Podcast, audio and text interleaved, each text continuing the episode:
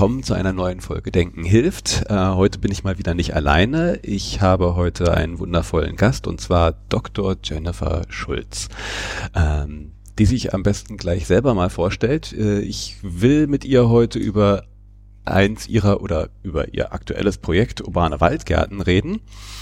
Und äh, ja, Jenny, stell dich doch mal vor und erzähl so ein bisschen noch was über dich. Ich kenne dich zwar, aber die Hörer natürlich nicht. Und insofern erzähl doch mal ein bisschen mehr über dich und wie es am Ende zu diesem Projekt kam, bevor wir richtig in dieses Projekt einsteigen.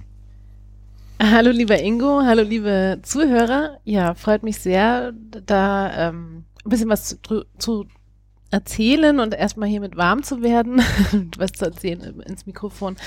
Ähm, das Projekt Urbane Waldgärten hat insofern für mich eine sehr lange Vorgeschichte, als dass ich mich seit 15 Jahren eigentlich mit dem Thema Waldgärten beschäftige, auch wenn ich lange nicht wusste, dass es Waldgärten sind.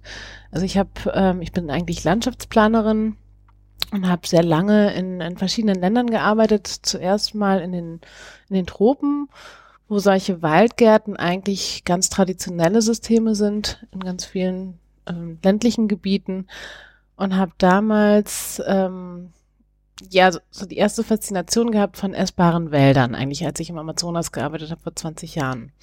Und habe dann viel später in verschiedenen Trockengebieten gearbeitet, unter anderem im, im Nordosten von Brasilien, habe dann da meine Diplomarbeit geschrieben, wie man eigentlich kaputte Böden wiederherstellt mit Kleinbauern, die ja ständig was zu essen brauchen und die eigentlich im Grunde genommen den Boden bewirtschaften, um möglichst sich selber zu versorgen, oft aber auf eine Art und Weise, dass sie den Boden kaputt machen.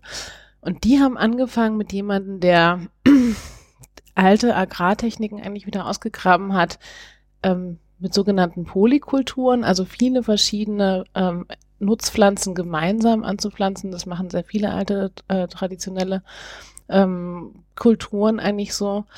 Und äh, das sozusagen zu einem Wald entwickeln zu lassen. Also das nannte sich sukzessionales Agroforstsystem. Und der Mensch, der das ähm, in Brasilien sehr stark entwickelt hat, heißt Ernst Götsch. Inzwischen ist er auch relativ bekannt eigentlich. Und ähm, darüber habe ich damals meine Diplomarbeit geschrieben, wie man eigentlich, ähm, ja, wie Menschen durch das Nachahmen der Natur auch letztendlich wieder ihren Boden rekultivieren und nutzen können. So, der Sprung jetzt nach Deutschland, da gab es also viele verschiedene Zwischenstationen. Ähm, unter anderem auch einige Kunden, die eigentlich gesagt haben, ja, wir wollen ja einen Garten haben mit essbaren Pflanzen. Also es interessiert mich weniger jetzt so die landschaftsarchitektonische Seite, sondern ich möchte da ganz viele verschiedene Obstsorten haben, Beerensträucher, äh, Kräuter für Tees, äh, Gemüse. Und so kam ich immer mehr über das Arbeiten, über meine ersten Aufträge zu diesem Waldgartenthema. Also Landschaftsarchitektur und Kunden, was waren da so deine traditionellen Einsatzgebiete oder was waren das für Kunden? Also was hast du gestaltet? Also ich habe eigentlich äh, groß, sehr, sehr große Gärten gestaltet, die ähm, eigentlich Nutzgärten waren zur Selbstversorgung und im späteren Fall dann aber auch für Firmen, also kleine mittelständische Firmen. Das habe ich sehr lange in Portugal gemacht. Und ähm, ja, da wurde eigentlich dieses Prinzip Waldgarten immer weiter perfektioniert, dadurch, dass ich sehr viel Erfahrung gesammelt habe über, ähm, über die Jahre mit, mit verschiedenen A, auch kaputten Standorten, harschen Bedingungen, also wenig Wasser, geguckt habe, wo macht man, wie, wie wählt man am besten den Standort aus, wie stellt man erstmal den Boden her und wie kann man dann eben mit einer ganz großen Mischung von verschiedenen Pflanzen, die man möglichst gut arrangiert auf dem Gelände, eben auch Nahrungsmittel produzieren. Und ich hatte da eben natürlich, das ist nicht der klassische Kunde, sage ich mal für Garten, aber eben sehr spezielle Kunden auch. Und habe dann erst viel später in der Zusammenarbeit mit einem Holländer, der eben dieses Thema Waldgärten, Food Forests auch ganz stark äh, bearbeitet. Bei einem Treffen in Entschuldigung, Amsterdam, wo eine Organisation, die haben gesagt, wir suchen mal alle Leute zusammen, die was mit Waldgärten zu tun haben. Und dann stellten sich fünf, sechs, sieben Leute zusammen in Amsterdam und haben sich halt so ein bisschen erzählt, was, was wir wie macht. Und da bin ich überhaupt erst drauf gekommen, dass es diesen Begriff Waldgarten gibt, womit ich eigentlich seit langem schon arbeitete. Und Wie definiert sich so ein Waldgarten? Ja, also das ist das, glaube ich, im deutschen Sprachraum das Schwierigste, weil jeder sofort an Wald denkt. und an Waldbäume. Und ähm, der Witz an der Sache ist, dass dieser Wald eigentlich nur ein strukturelles Vorbild ist. Also ähm, im Idealfall hat ein Wald mehrere Schichten. Ja, also große Bäume, kleinere Bäume, die nachwachsen, Sträucher, aber eben auch Bodendecker, in manchmal auch Kletterpflanzen und zu gucken, wie kann man denn diese Struktur, die ja ganz viel ökologischen Sinn hat, weil äh, möglichst viel Sonnenlicht über die verschiedenen Schichten aufgenommen werden kann, möglichst viel Wasser auch über diese verschiedenen Schichten aufgenommen werden kann und viele, äh, sagen wir mal, Nischen geschlossen werden können. Die macht ganz viel ökologischen Sinn. Wie kann man denn dieses ökologisch funktionale Prinzip auf die menschliche Nahrungsmittelproduktion übertragen und dann eben quasi nachahmen, wie man mit essbaren Pflanzen so eine Art Wald herstellt. Das ist dann das Element des Gärtnerns, also der Garten. Okay. Und du warst gerade bei der Konferenz. Äh, also auf dieser Konferenz hast du andere getroffen, die sich mit dem Thema schon länger beschäftigen oder die es überhaupt geprägt haben als, als Begriff. Und Mhm, also Praktiker eigentlich, die das machen. Also es war jetzt keine Konferenz, es war ein kleines Meeting, zwei Tage, um sich auszutauschen, wo steht man, was passiert eigentlich zu dem Thema. Ähm, auch, ja, es gab einige größere Anfragen auch von Firmen, die zum Beispiel ähm, Kosmetik produzieren oder so. Wie kann man denn eigentlich das nachhaltiger gestalten? Ja, also muss man sagen, dass die Holländer sehr äh, intensiv an dem Thema arbeiten. Da gibt es einige Waldgärten und in unserer gemäßigten Klimazone sind eigentlich die Engländer so die Pioniere, die die Waldgärten ähm, ja letztendlich auch diesen Begriff geprägt haben. Also Robert Hart war so einer der ältesten Waldgärten, ähm, der in England eigentlich einen relativ kleinen Garten zu einem Waldgarten umgestaltet hat. Und dann äh, Martin Crawford ist heutzutage jemand, der auch ganz tolle Bücher geschrieben hat, der eigentlich so ein Vorzeige-Waldgarten ist, der ähm, ja wirklich als alter Wald schon äh, besteht. Ähm, warum erzähle ich das? Weil gerade die Kritik oft kommt, ja, das funktioniert ja in den Tropen. Ja, da ist, hat man viel Sonne, da gibt es eben diese Multistory Home Gardens und so weiter. Und hier ist es ja viel zu kalt, hier, sind, hier ist zu wenig Licht. Aber man kann das eben auch hier machen, indem man die Pflanzen dann nicht mehr ganz so dicht zusammenstellt und ähm, muss das eben sehr gut auf Klima, Lichtverhältnisse und so weiter abstimmen. Also wenn wir von Garten reden, reden wir wirklich von Garten im Sinne von Nutzpflanzen. Hm. Pflanzen, die ich dann, ja, also welche Art von Nutzpflanzen? Geht es da nur ums Essen oder halt auch andere Art von, von Nutzung dieser Pflanzen? Oder welch? Ja, das ist eine gute Frage. Also es geht, ähm, man kann den Waldgarten sehr ja, es ist ein Garten, den man gestaltet, wo man sich auswählt, was will ich eigentlich erzielen damit. Ähm, eins sind natürlich die essbaren Pflanzen. Das zweite sind Pflanzen, die das gesamte System, also der Waldgarten ist ein System, wo man guckt, wie kann ich zum Beispiel Nährstoffe im Kreis führen, wie kann ich eigentlich ähm, möglichst öko, also sehr naturnah gärtnern eigentlich?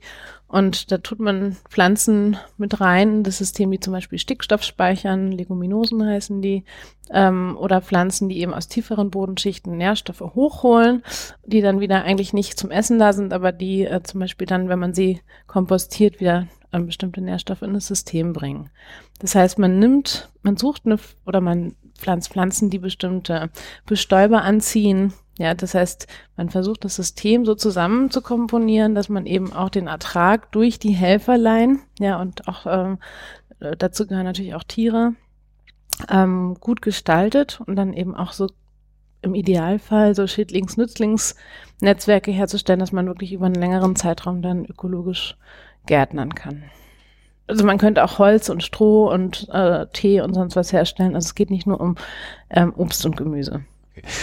Du hattest erzählt, dass da einige Projekte es schon gibt. England, äh, in Holland, äh, haben die schon, sind die durch Zufall entstanden? Hatten die schon bestimmte Zielrichtungen? Also du, da kommen wir ja vielleicht dann genauer gleich drauf, äh, wenn du mal über dein Projekt, die urbanen Waldgärten erzählst. Das hat ja schon einen sehr spezifischen Einsatzgebiet und ein Ziel diese anderen Waldgärtenprojekte, äh, wo lagen die so in ihrem Hintergrund, Zielrichtung? Manche von denen sind ziemlich alt schon, erzählst, hast du erzählt? Ja, so 30 Jahre zum Beispiel in England. Was war da Motivation, ähm, solche Projekte damals zu starten? Also ich glaube, dass man auf kleinem Raum versucht hat, eben möglichst vielfältig zu gärtnern und möglichst viel anzubauen.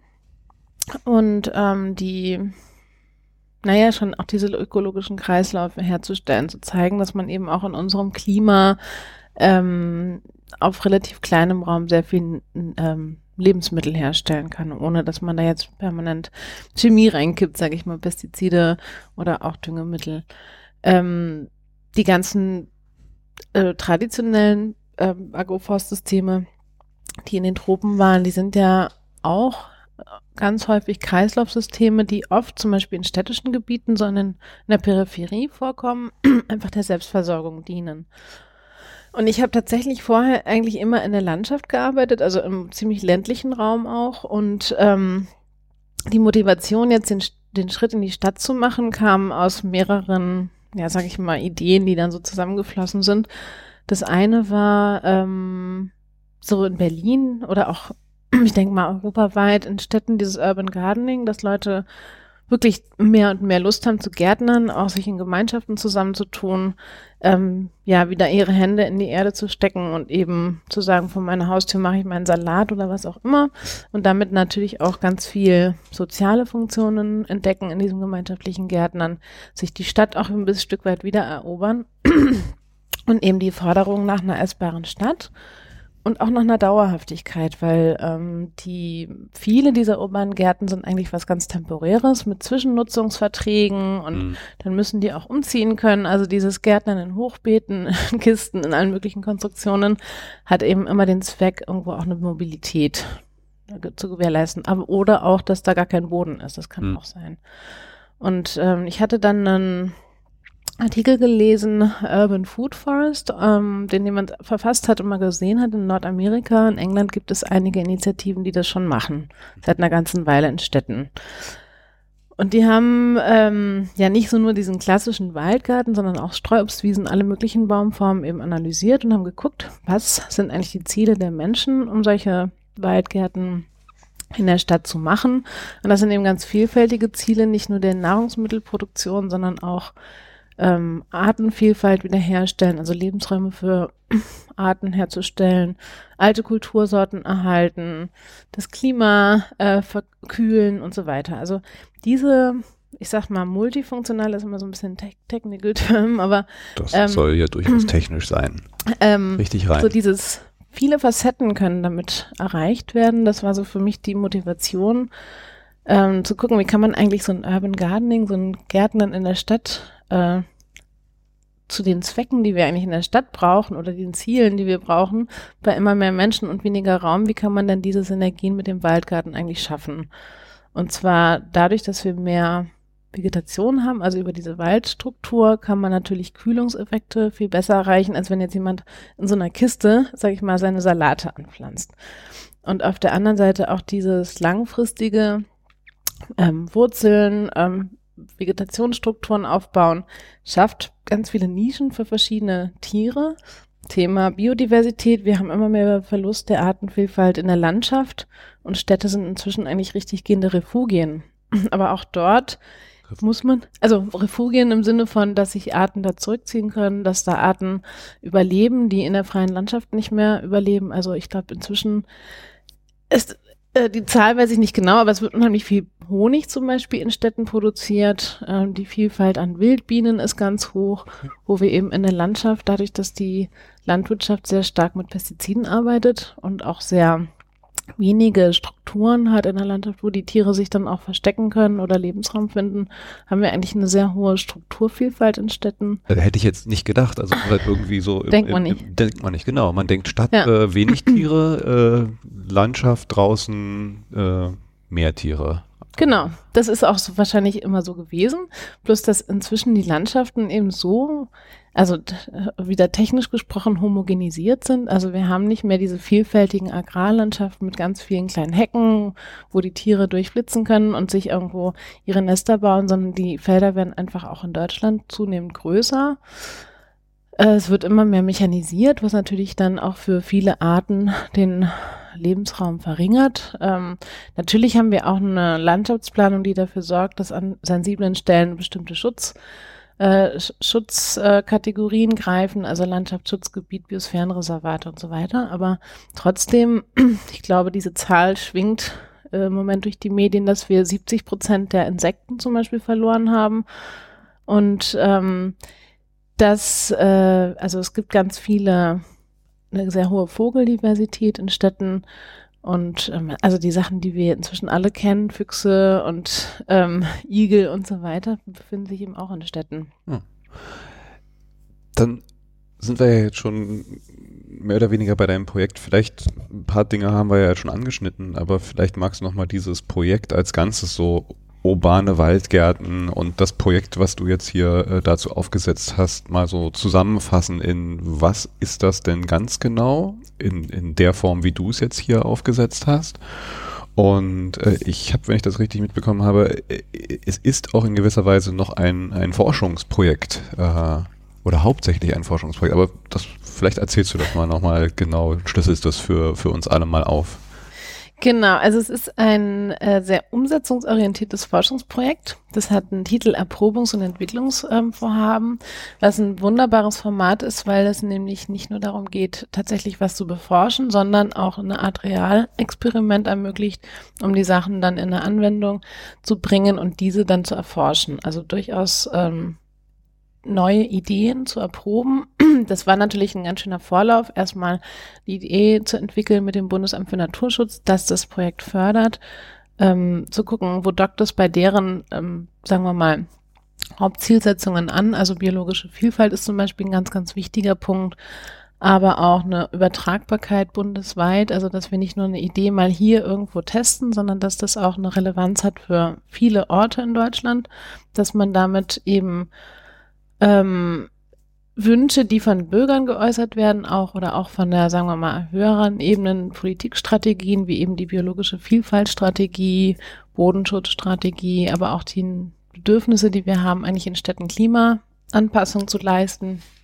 Ähm, die sind da irgendwie alle ganz gut zusammengekommen und ähm, ich habe dann eigentlich mit sehr viel Unterstützung vom Bundesamt für Naturschutz dann auch mit meinem Kollegen Thorsten Lipp dieses Projekt geschrieben basieren natürlich auf vielen, vielen Jahren Erfahrung Waldgartenplanung. Ähm, was noch dazu kam, ich hatte letztes Jahr bei der Internationalen Gartenausstellung in Berlin, also was war das, 2017, mhm. ähm, auch einen Waldgarten geplant und hatte den ganzen Sommer dort mit Kindern und Jugendlichen aller Altersstufen Umweltbildung gemacht in dem Waldgarten und hatte auch da nochmal ganz stark das ähm, Feedback und ähm, das Gefühl, dass das eigentlich ein ganz tolles Format ist, um auch Umweltbildung, um so Zusammenhänge zu erklären. Also muss man Umweltbildung, muss noch mal kurz erklären. Okay, Umweltbildung eigentlich, es gibt da so verschiedene Stichworte. Kinder lernen, ähm, also gerade Stadtkinder haben ja oft wenig Bezug zum, zum Beispiel zum Gärtnern oder auch zu bestimmten Tieren. Wo kommt eigentlich das Essen her? Ähm, also man lernt zwar im Biologieunterricht, vielleicht in der äh, fünften Klasse, wie funktioniert der Stoffkreislauf mhm. und so weiter, wie wird der Boden zersetzt, aber so dieses wirkliche Anfassen und den Bezug herstellen zwischen, was hat es eigentlich mit mir und meiner Ernährung zum Beispiel zu tun, ähm, braucht natürlich ganz viel auch Praxisbezug. Mhm. Und ähm, ich bin ja keine Pädagogin, sag ich mal, für, oder auch keine Expertin für Umweltbildung, aber ich denke, die Erfahrung habe ich gemacht, als ich äh, mit 19 ein Jahr im, im, kleinen Dorf im Amazonas war, dass man eigentlich in, oder auch ich selber, als ich Kind war, was ich von meinen Eltern und Großeltern gelernt hat, dass man eigentlich in so frühen Kinderjahren sehr viel kapiert, irgendwie was wichtig ist. Also sei es das klassische Beispiel, lass mal den Wasserhahn nicht laufen das haben wir alle gelernt als Kinder, aber eben auch das viele draußen sein und dann mal eben die Käferchen untersuchen und, und den Eltern halt Fragen in Bauch zu stellen. Ähm, da aber auch eine Antwort zu finden. Und äh, ich denke, das wird eben ganz unterschiedlich äh, formal begleitet und hat einen unheimlich hohen Stellenwert inzwischen. Stichwort Bildung für nachhaltige Entwicklung. Also Kinder auch möglichst frühzeitig eben mit dem Thema Ressourcenknappheit, die hier auf dem Planeten herrscht, auch vertraut zu machen und was kann ich eigentlich als einzelner Mensch dazu beitragen, anders ähm, mit den Ressourcen umzugehen. Und ich glaube, das kann ich früh genug anfangen eigentlich. Und das war ein starker Aspekt dieses äh, Waldgartenprojektes auf der Buga. Auf der IGA, genau. IGA. Da gab es einen, äh, wie heißt der, IGA Campus. Ja. Also einen ganzen großen Streifen. Da wurde auch ein Umweltbildungszentrum gebaut und da gab es dann den ganzen Sommer über so Formate. Also weiß ich nicht. Ich hatte dann immer vormittags eine Grundschule und nachmittags drei Stunden dann irgendwie ab der siebten Klasse aufwärts. Und da gab es halt eben ähm, verschiedene Angebote, wo sich dann Klassen anmelden konnten mit ihren Lehrern oder die Lehrer haben die Klasse angemeldet, um dann halt eben ähm, zum Beispiel dann drei Stunden Thema Waldgarten durchzuackern. Und da habe ich eben immer versucht, so den großen Rahmen aufzumachen. Wie hat sich die Welt eigentlich verändert die letzten 200, 300 Jahre? Ähm, wie haben sich so das Verhältnis von Wald zur Landwirtschaft ähm, verändert und was hat das eigentlich für eine funktionale Bedeutung? Also haben wir plötzlich Klimawandel, wir haben immer mehr offene Flächen, die werden heiß. Äh, es ist nicht nur eine Frage vom CO2, es ist auch eine Frage, wie sie, sind die Landflächen beschaffen. Und das so runterzubrechen, dass das sozusagen mit jedem Einzelnen zu tun hat. Was essen wir? Wo kommen diese Nahrungsmittel her? Und wie kann man eigentlich vielleicht auch ein bisschen naturnäher anfangen, dieses Thema Nahrungsmittel und Nährstoffkreisläufe ähm, zu zeigen? Und ich sag mal, der größte Kritikpunkt, der von Landwirten immer kam, war so, na ja, das kann man ja nicht überall machen und das, äh, das ist ja gar nicht mechanisierbar und so weiter. Das ist, ist natürlich auch sehr viel Handarbeit. Ähm, ich glaube, wir brauchen nicht so eine Totschlagargumente. Also eine Landschaft kann alle möglichen Sachen unterbringen und es kann an einer Stelle eine intensive Landwirtschaft richtig sein und an einer anderen Stelle eine ganz kleinteilige ähm, Gärtnerei, Landwirtschaft oder eine sehr naturnahe Form. In diesem Projekt, was ihr hier jetzt aufgesetzt habt, also äh, das Erprobungs- und Entwicklungsvorhaben, mit, mit welcher Fragestellung und welcher Zielsetzung geht ihr hier rein? Also ein paar Sachen hast du ja schon angeschnitten, aber im Hinblick auf, ja, sagen wir jetzt mal, äh, das Produzieren von, von, von Nahrungsmitteln, wie stark ist das jetzt in diesem Projekt verankert? Also das Produzieren von Nahrungsmitteln ist ja so ein bisschen in diesem Urban Gardening mit, mit, drin und ist auch der Waldgarten ist ein System, was eben zum Produzieren von Nahrungsmitteln da ist. Ich denke in der Stadt ähm, und auch jetzt im Rahmen von dem Erprobungs- und Entwicklungsvorhaben kann es jetzt nicht eine, ähm, eine Stadtgesellschaft versorgen. Hm. Ja, also es geht eher darum, wirklich dieses Thema Umweltbildung, also was kann man da lernen, was kann man da zeigen, ähm, sicherlich auch durch ein sinnliches Erfahren, also dass die Kinder oder Jugendlichen und auch Erwachsenen, die dann da Gärtnern ähm, tatsächlich auch was ernten und Marmelade machen oder was auch immer. Aber ne, also nicht ist nicht gedacht im Sinne von einer Versorgung. Also ich sage jetzt zum Beispiel, ich habe ein Projekt gesehen, das ist in, in äh, Brasilien, in Rio de Janeiro, da haben die riesen Flächen, die werden innerstädtisch bewirtschaftet. Da geht es wirklich darum, dass die Leute was zu essen brauchen, ja, und dass sie sich wirklich eine Art ähm, Gärtnerei in der Stadt schaffen, um Leute zu versorgen. Und ich denke, das ist sozusagen hier nachgeordnet bei dem Projekt, auch wenn es sicherlich, also der Waldgarten eigentlich ein produktives System ist und auch diesen Wunsch eben der Leute nach Gärtnern erfüllen soll. Ja, das ist sozusagen die Ursprungsmotivation essbare Stadt. Ähm, Erzähl doch mal ein bisschen mehr von diesem, ja, das ist ja auch dieses Thema des gemeinschaftlichen äh, Netzwerkbildens, auch, äh, weiß ich nicht, in Berlin ist es die Kiezkultur, ist es halt auch wahrscheinlich da so ein Aspekt von, wie würde ich mir das jetzt vorstellen müssen, wenn jetzt äh, um die Ecke bei mir so ein Waldgarten wäre. Ähm, wem gehört dieser Waldgarten dann eigentlich und wie kann ich mich da beteiligen? Gibt es da schon die entsprechenden Konzepte und, und äh, Strukturen und Formen, wie sich das dann in die ja, äh, in die Nachbarschaft eingliedert? Also im Grunde genommen sind das genau die Fragen, die wir uns auch gestellt haben. Ähm, man fängt quasi wirklich im Nichts an, sozusagen das letzte halbe Jahr. Ich habe jetzt im Moment, also sieben Monate ist das Projekt gelaufen, seit Juli letzten Jahres. 2018 und hat eine Laufzeit bis Ende 2019 und zwar ist diese Phase Voruntersuchung genannt. Das ist eigentlich eine Zeit, in der ich die Machbarkeit besonders in Berlin, für Waldgärten erstmal abklappere. Also sprich, ich suche Standorte, ich suche Partner, ich bin mit den Grünflächenämtern im Gespräch, mit dem Senat, mit unterschiedlichen Akteuren des Urban Gardening, mit den Kleingärtnerverbänden und so weiter und gucke einfach, an welcher Stelle dockt das ein. Mhm. Also die ursprüngliche Idee, das auf einer öffentlichen Grünfläche irgendwo zu entwickeln, bleibt bestehen und eben auch die Frage, in welchen nicht nur stadträumlichen Kontext, also wo in der Stadt ist es eigentlich am besten, also wo sind zum Beispiel Wärmeinseln, wo wir mit einem Waldgarten möglicherweise einen Kühlungsbeitrag leisten können oder wo sind Gebiete sogenannte Grünunterversorgung, also um Thema Umweltgerechtigkeit, um da eben auch ein bisschen Grün zu schaffen. Alle möglichen Aspekte haben wir uns mit angeschaut. Aber entscheidend ist eigentlich, dass man Partner findet, also in Form von Verwaltung und vor allen Dingen auch langfristigen Flächen. Das ist, glaube ich, in Berlin gerade das Kniffligste, dass mhm. natürlich hier ein großer, riesengroße Flächenkonkurrenz besteht. Das Thema Bauen Wohnungen bauen ist, glaube ich, gerade so das wichtigste Thema, was in der Stadtpolitik gefahren wird. Gleichzeitig aber auch viele Bürgerinitiativen, die sagen, wir müssen das Stadtgrün erhalten. Auch ein, ein senatsweiter Prozess, Charter für das Stadtgrün, also durchaus eine städtische Debatte. Was passiert mit dem Stadtgrün? Und in diesem Moment ähm, kommt eben das Projekt hinein und guckt, ob man irgendwo einen Beitrag leisten kann. Also auch aktuelle Probleme wie äh, nicht genug Finanzierung für Pflege, da den Grünflächenämtern auch das Signal zu geben, wie könnte man denn anhand von Bürgern, die ja durchaus Lust haben, auch zu Gärtnern und sich zu beteiligen, da auch vielleicht Synergien schaffen. Wie würden Sie das vorstellen? Also äh, Altenheime, die äh, um einen ähm, Waldgarten gebaut werden oder nee, ja. also, andersherum also ich gucke eigentlich eher nach Standorten oder habe jetzt auch schon Standorte in einer engeren Auswahl die ähm, also nicht, dass jetzt das Altenheim neben dem Waldgarten gebaut wird, sondern zu gucken, wo sind eigentlich Flächen, die potenziell A, gut angebunden sind, möglicherweise vielleicht eine Schule, Bildungsinstitutionen in der Nähe haben, aber auch im Idealfall eine Initiative von Leuten, die sich schon dafür engagieren und einen Garten haben wollen. Mhm. Und äh, da kommt natürlich das, das Waldgartenkonzept an vielen Stellen als ein in Deutschland relativ unbekanntes Konzept an, was man erstmal sehr stark erläutern muss.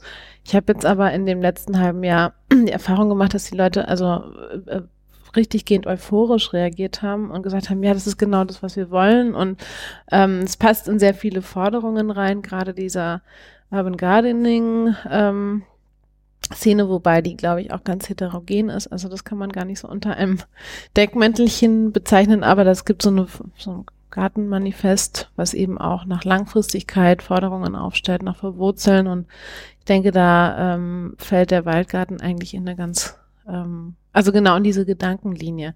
Problem ist, dass das, ähm, wenn man sich vorstellt, wie lange braucht ein Wald zum Wachsen und dementsprechend auch ein Waldgarten, also das ist schon ein Projekt, was über Jahrzehnte angelegt werden sollte und in diesem Falle mit diesem Förder, also mit dem Fördertopf oder mit der Förderung durchs Bundes Amt für Naturschutz und dem Bundesumweltministerium müssen wir für 30 Jahre die Flächen sichern, ja. Ah.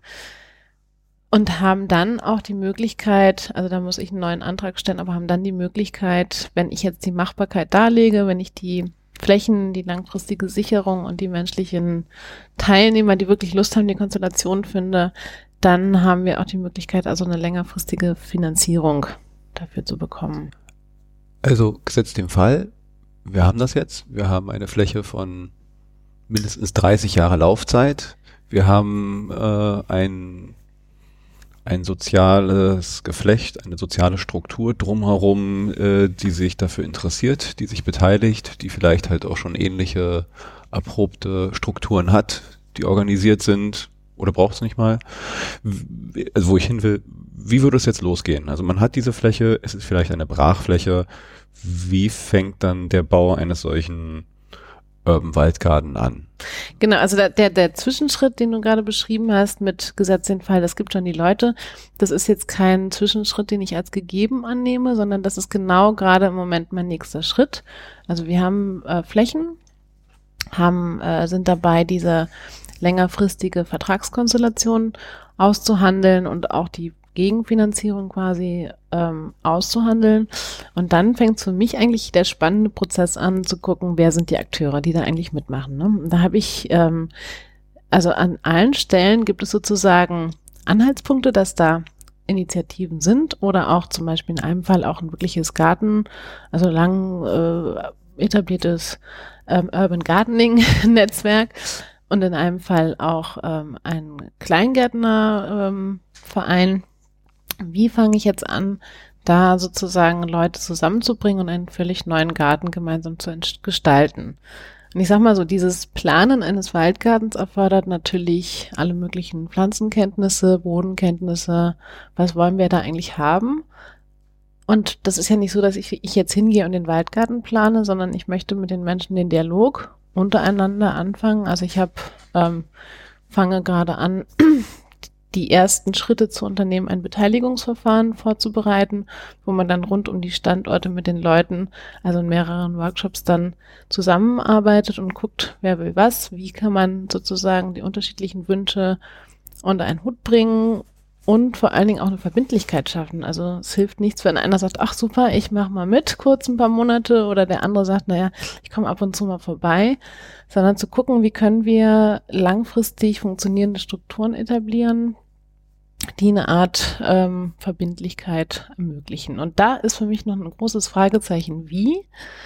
Und da versuche ich mir ähm, anhand von allen möglichen bestehenden Initiativen einfach zu gucken, was man sich abgucken kann, inspirieren lassen. Wie habt ihr das eigentlich gemacht? Und was gibt's vielleicht für Vertragswerke? Was gibt's für Konstellationen, die günstig sind? Ähm, sprechen mit sehr vielen Leuten darüber. Ja. Hm. Dann ist also ein, also gibt's eigentlich gar nicht den Waldgarten, sondern äh, alles sind sehr individuelle Projekte, die eigentlich auch so ein bisschen abhängig davon sind, wie sie sich entwickeln, wie die Akteure sich einbringen und was diese Akteure denn auch für eine Art von Garten wollen, oder? Oder gibt es da auch bestimmte Sachen, dass du, du hast vorhin so ein paar Punkte angesprochen, wie äh, wo sind Heizzonen, also nach bestimmten Aspekten würde man ja vielleicht auch was anderes an, an äh, Pflanzen anbauen. Wie muss ich mir das vorstellen? Also nach welchen Aspekten wählt man denn da die entsprechende Fauna und Flora äh, aus? Oder kann man die überhaupt komplett auswählen und entwickelt sie sich selber? Ich bin da sehr unbelegt.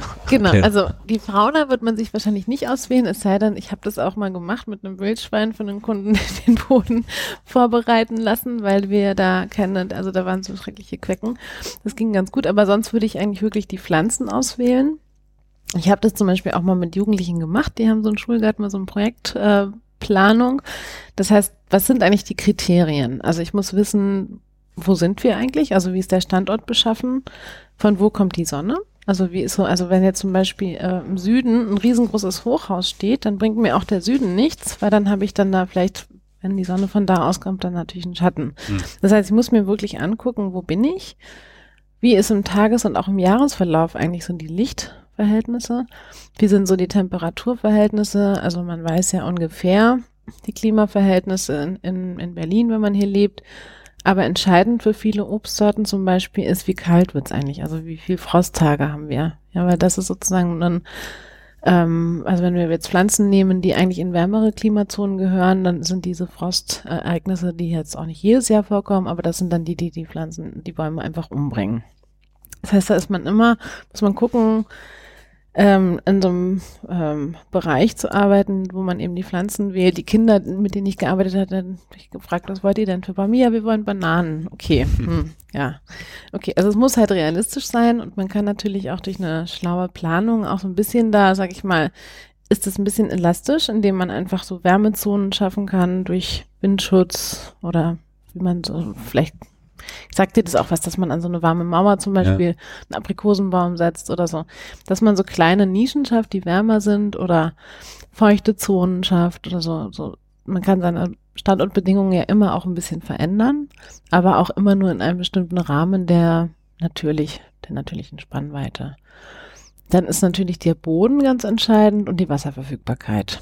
Also ich kann natürlich nicht in einem Trockengebiet Pflanzen anpflanzen, die aus dem Feuchtgebiet kommen zum Beispiel oder umgekehrt. Das macht keinen Sinn.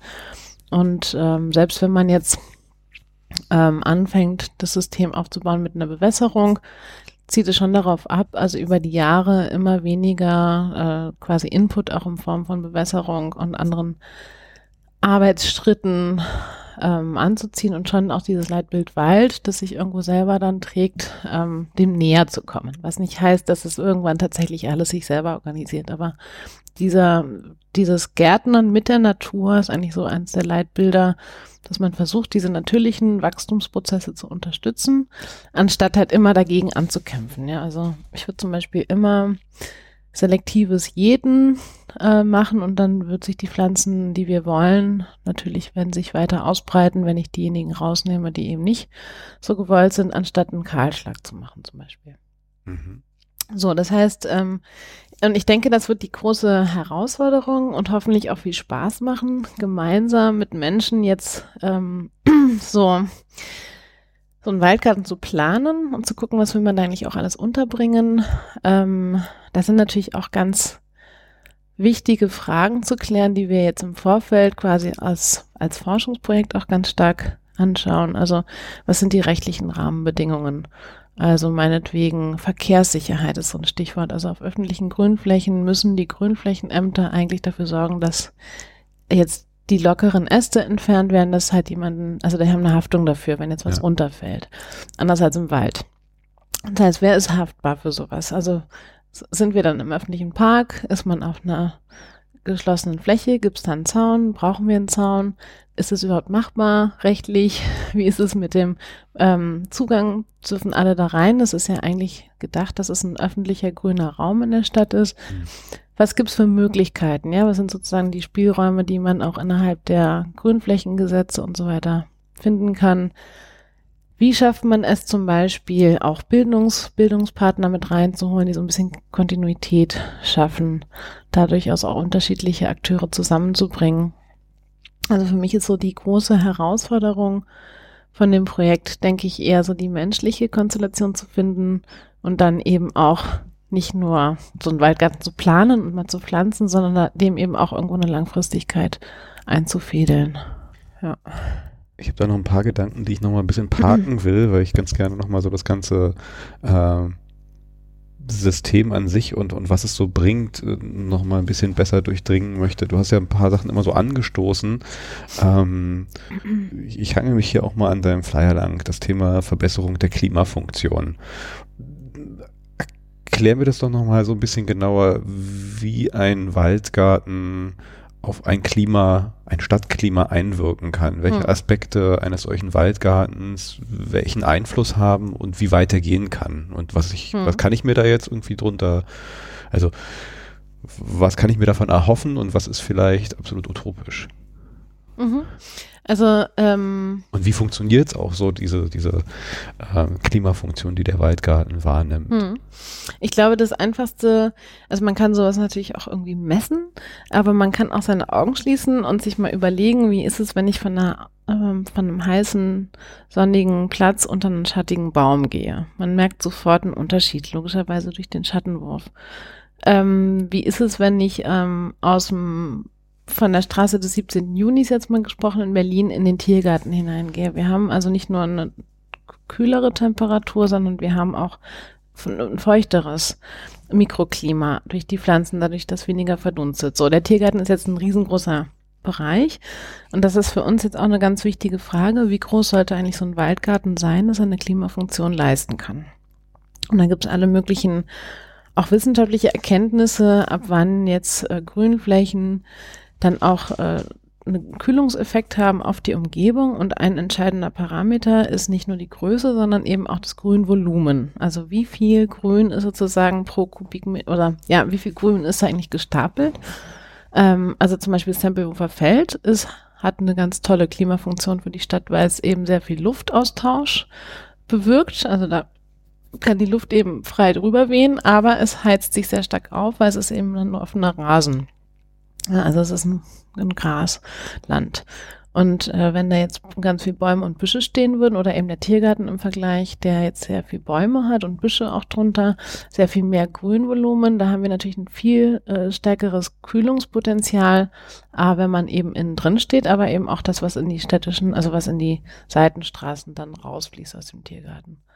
Wie, wie groß kann man sich das vorstellen? Also wie weit wirkt so ein Waldgarten über seine eigentliche Flecke hinaus in, in so eine Stadt rein? Das sage ich dir in 15 Jahren. okay, okay. 20, wenn wir anfangen zu messen. Ah, ja. Also sagen wir mal so, der Waldgarten, ähm, also ich denke, die Klimafunktion hängt einfach davon ab, äh, wie viel, äh, also wie dicht man den Waldgarten auch macht, also Bäume, Sträucher und Stauden übereinander stapelt. Ähm, natürlich auch, wie die Zirkulationssituation an so einem Ort ist. Also wie kommt da überhaupt auch anderswo Wind rein oder ist es sowieso ein sehr, sehr, ja, ja, weiß ich nicht, verbauter Ort? Und ähm, ganz klar, die ganzen ökologischen Funktionen von dem Waldgarten kommen natürlich erst über die Jahre und Jahrzehnte. Also am Anfang ist so ein Waldgarten auch natürlich irgendwie Obst und Gemüse, paar Sträucher, vielleicht ein paar kleine Bäumchen, da ist noch nicht viel Klimafunktion. Man baut sowas dann auch in Schichten? Also ist das dann auch so gedacht, dass du halt auch erst, na, ich fange erst damit an und dann warten wir mal ein bisschen ab und dann gucken wir, was die nächste Schicht sein kann? Oder entwickelt, äh, hat man die schon im Vorfeld so vor Augen und setzt die auch zum Anfang an schon auf? Also ich würde immer sagen, man fängt von hinten an beim Planen. Wo will ich eigentlich hin? Ja, also das heißt zwar, wenn ich mir das jetzt vorstelle, wie soll das in 30 Jahren aussehen, wie groß sind dann die Kronen von den Bäumen, mhm. dann setze ich dementsprechend natürlich die Bäume in dem Abstand, dass die dann dann und dann eben immer noch im richtigen Abstand stehen. Man kann natürlich dann auch immer wieder auch mal Äste rausnehmen, aber so dieses Planen von den von rückwärts nach jetzt ist eigentlich insofern gut, als dass man so die Raum, das Raumgefüge damit schaffen kann.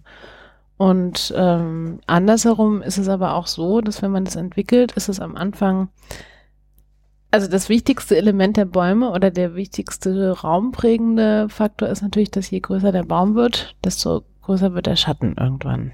Ja, das heißt, die meisten Gemüse, nicht alle, viele äh, brauchen nicht so viel Sonne, brauchen viel mehr Sonne. Das heißt, wenn wir über 20, 30 Jahre das System entwickeln und das wird immer dichter, also man stelle sich vor, wir haben jetzt am Anfang irgendwie so einen 1 Kubikmeter Strauch, nach 20 Jahren ist der aber irgendwie fünf, fünf mal fünf Meter groß und dann vielleicht noch ähm, fünf Meter hoch, also so ein großer Haselstrauch oder so. Da ist nicht mehr viel mit unten drunter äh, Gemüse anpflanzen. Mhm.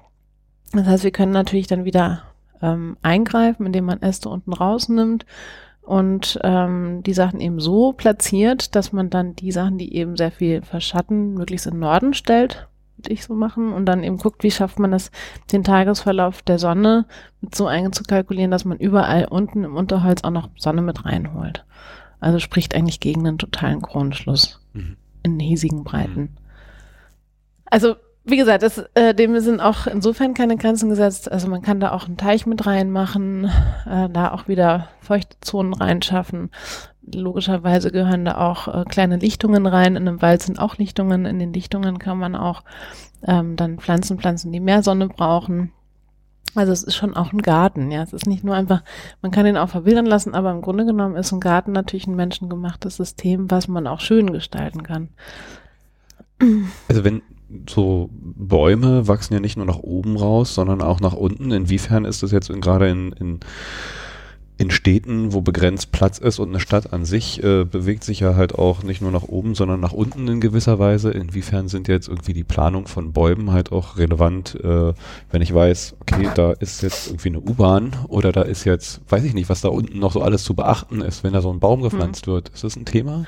Riesenthema natürlich. Also ähm, U-Bahn-Schächte, also wir hatten einen Standort, das war so gleich einer der ersten noch während der Phase der Projektentwicklung, ähm, wo eigentlich seit langem ein Grünstreifen drüber ist, der relativ verwahrlost ist, aber ein sehr breiter, ähm, eingebaut durch so Wohnungsbaugesellschaften, wo man sagt, da hätte man eigentlich was Schönes machen können, aber da ist ähm, ja die U-Bahn drunter und eigentlich viel zu wenig Boden und nicht nur, äh, dass der Boden nicht tief genug ist, sondern eben auch diese ganze Wasserdynamik da ist gestört durch die U-Bahn unten drunter.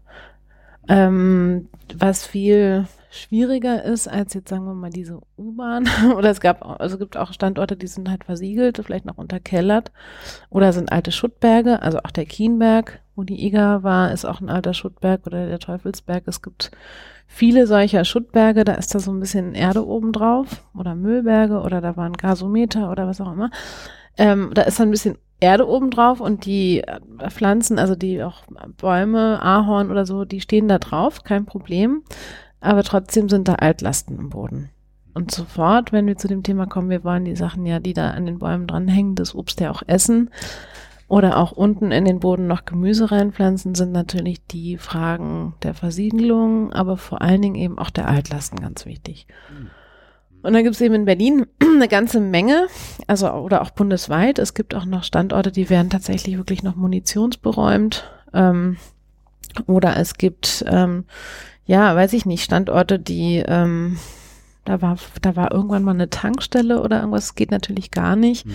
Oder ähm, Standorte, wo eben unten drunter irgendwann mal, wie gesagt, ein Schuttberg war nach dem Krieg.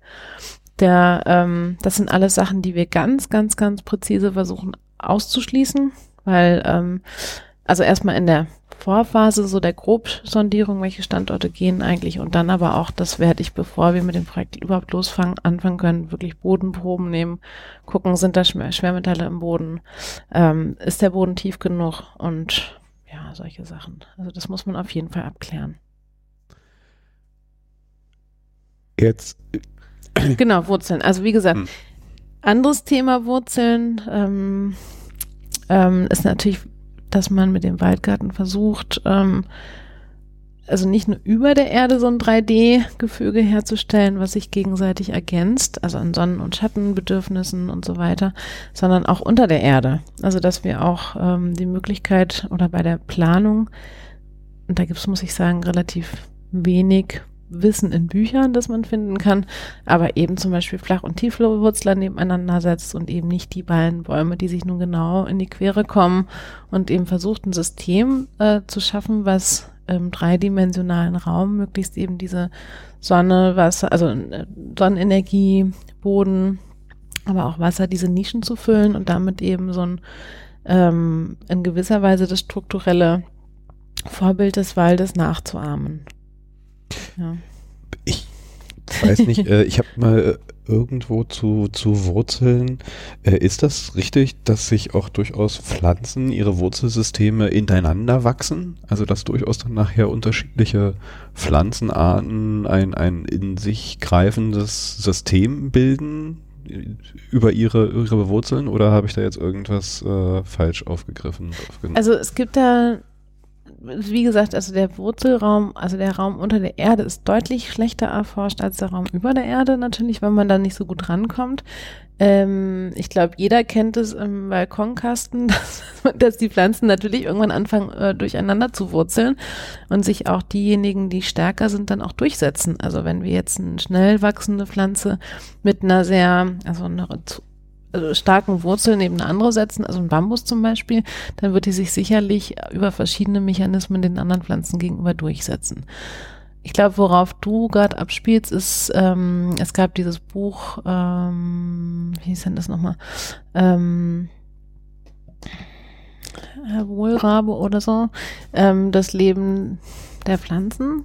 Ich habe es auf jeden Fall gelesen, was sehr schön von einem Forstwirt, der ähm, über 30 Jahre eigentlich seine Wälder studiert hat und gesagt hat, die, die Interaktion der Bäume unter, dem, unter der Erde, die helfen sich gegenseitig, jetzt mal salopp gesagt. Und ähm, ich hatte gerade vorgestern ein Treffen mit einem Botaniker, der mir zum Beispiel erzählt hat, dass ähm, das sehr gut erforscht ist, diese Aspen, also bestimmte Pappelarten, dass die also über Kilometer miteinander korrespondieren, über das Wurzelwerk.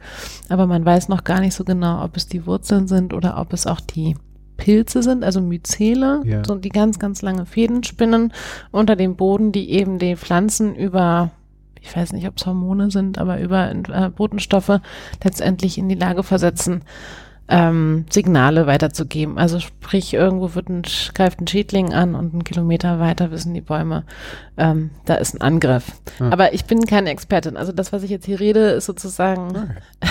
fachlich vielleicht nicht ganz richtig, muss ich mal ähm, einlegen. Okay.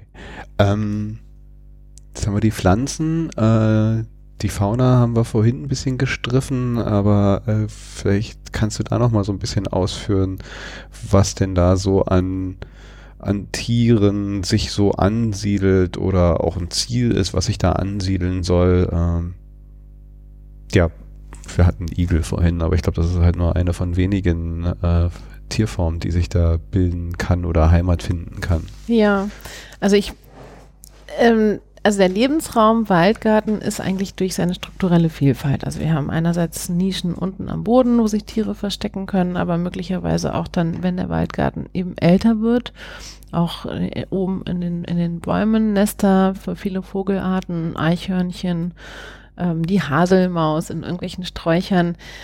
Ähm, ich kann dir das nicht sagen, welches genau die Tiere sind, es ganz, ganz wichtig ist für einen Waldgarten, auch als produktives System, auch für das Thema Ernährung, sind die ganzen Bestäuber.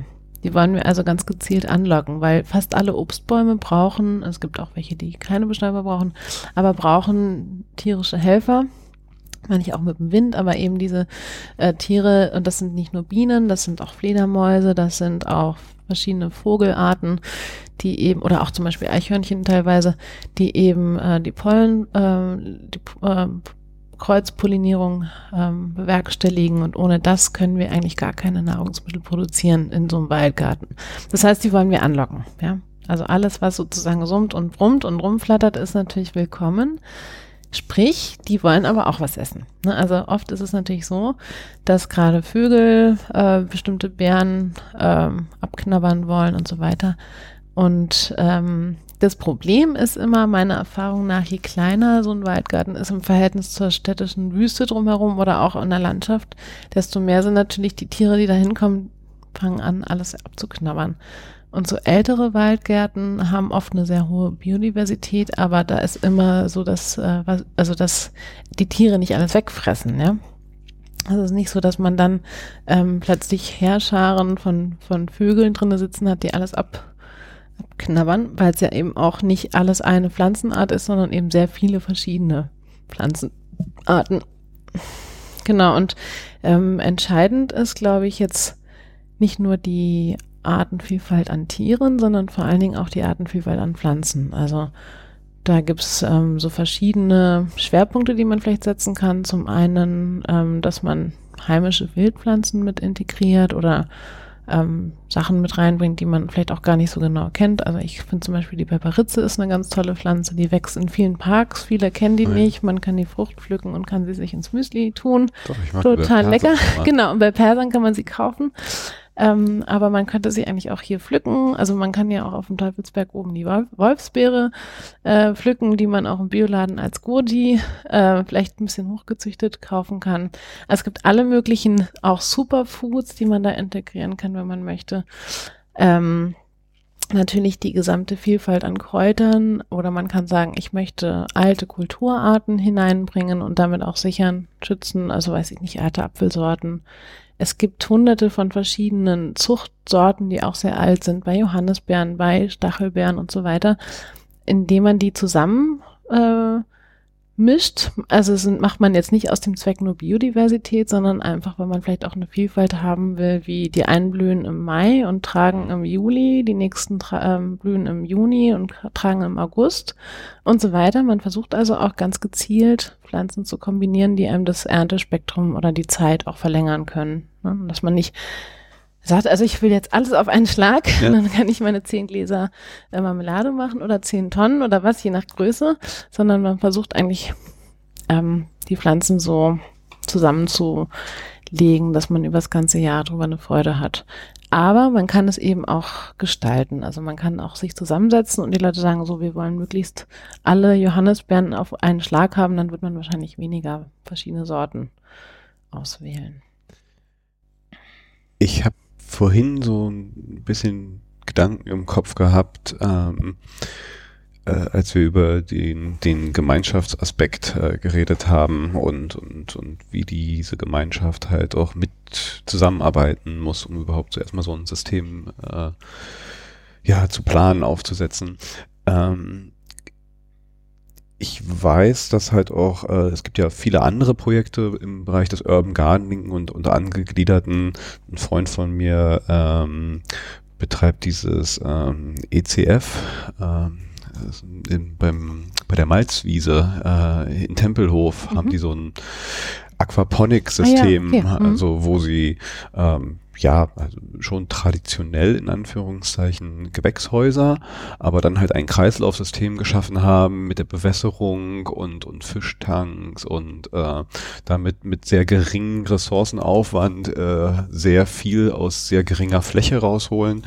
Äh, die kooperieren auch stark mit, mit in Anführungszeichen der Industrie. Also das sind dann teilweise äh, Supermärkte, die sagen, pass mal auf, wir haben hier unseren Supermarkt, Flachdach, da bauen wir so ein System rauf und haben dann halt gleich ein Angebot, auch für unsere Kunden, kurze Wege, ähm, Stichworte wie Vertical Farming hm. und da gibt es ja die unterschiedlichsten Bestrebungen und Projekte, hm. die halt auch durchaus schon sehr kommerziell sind. Hm. Ähm, inwiefern kann sich das jetzt vielleicht auch in so einem, als ein Baustein auch in solche kommerziellen Systeme äh, mit eingliedern und dann wirklich halt auch zu einer, zu einer Versorgung äh, zu beifügen? Du hattest da von Rio de Janeiro als so ein Beispiel. Wann sind da so Schwellenwerte oder wie kann sowas funktionieren?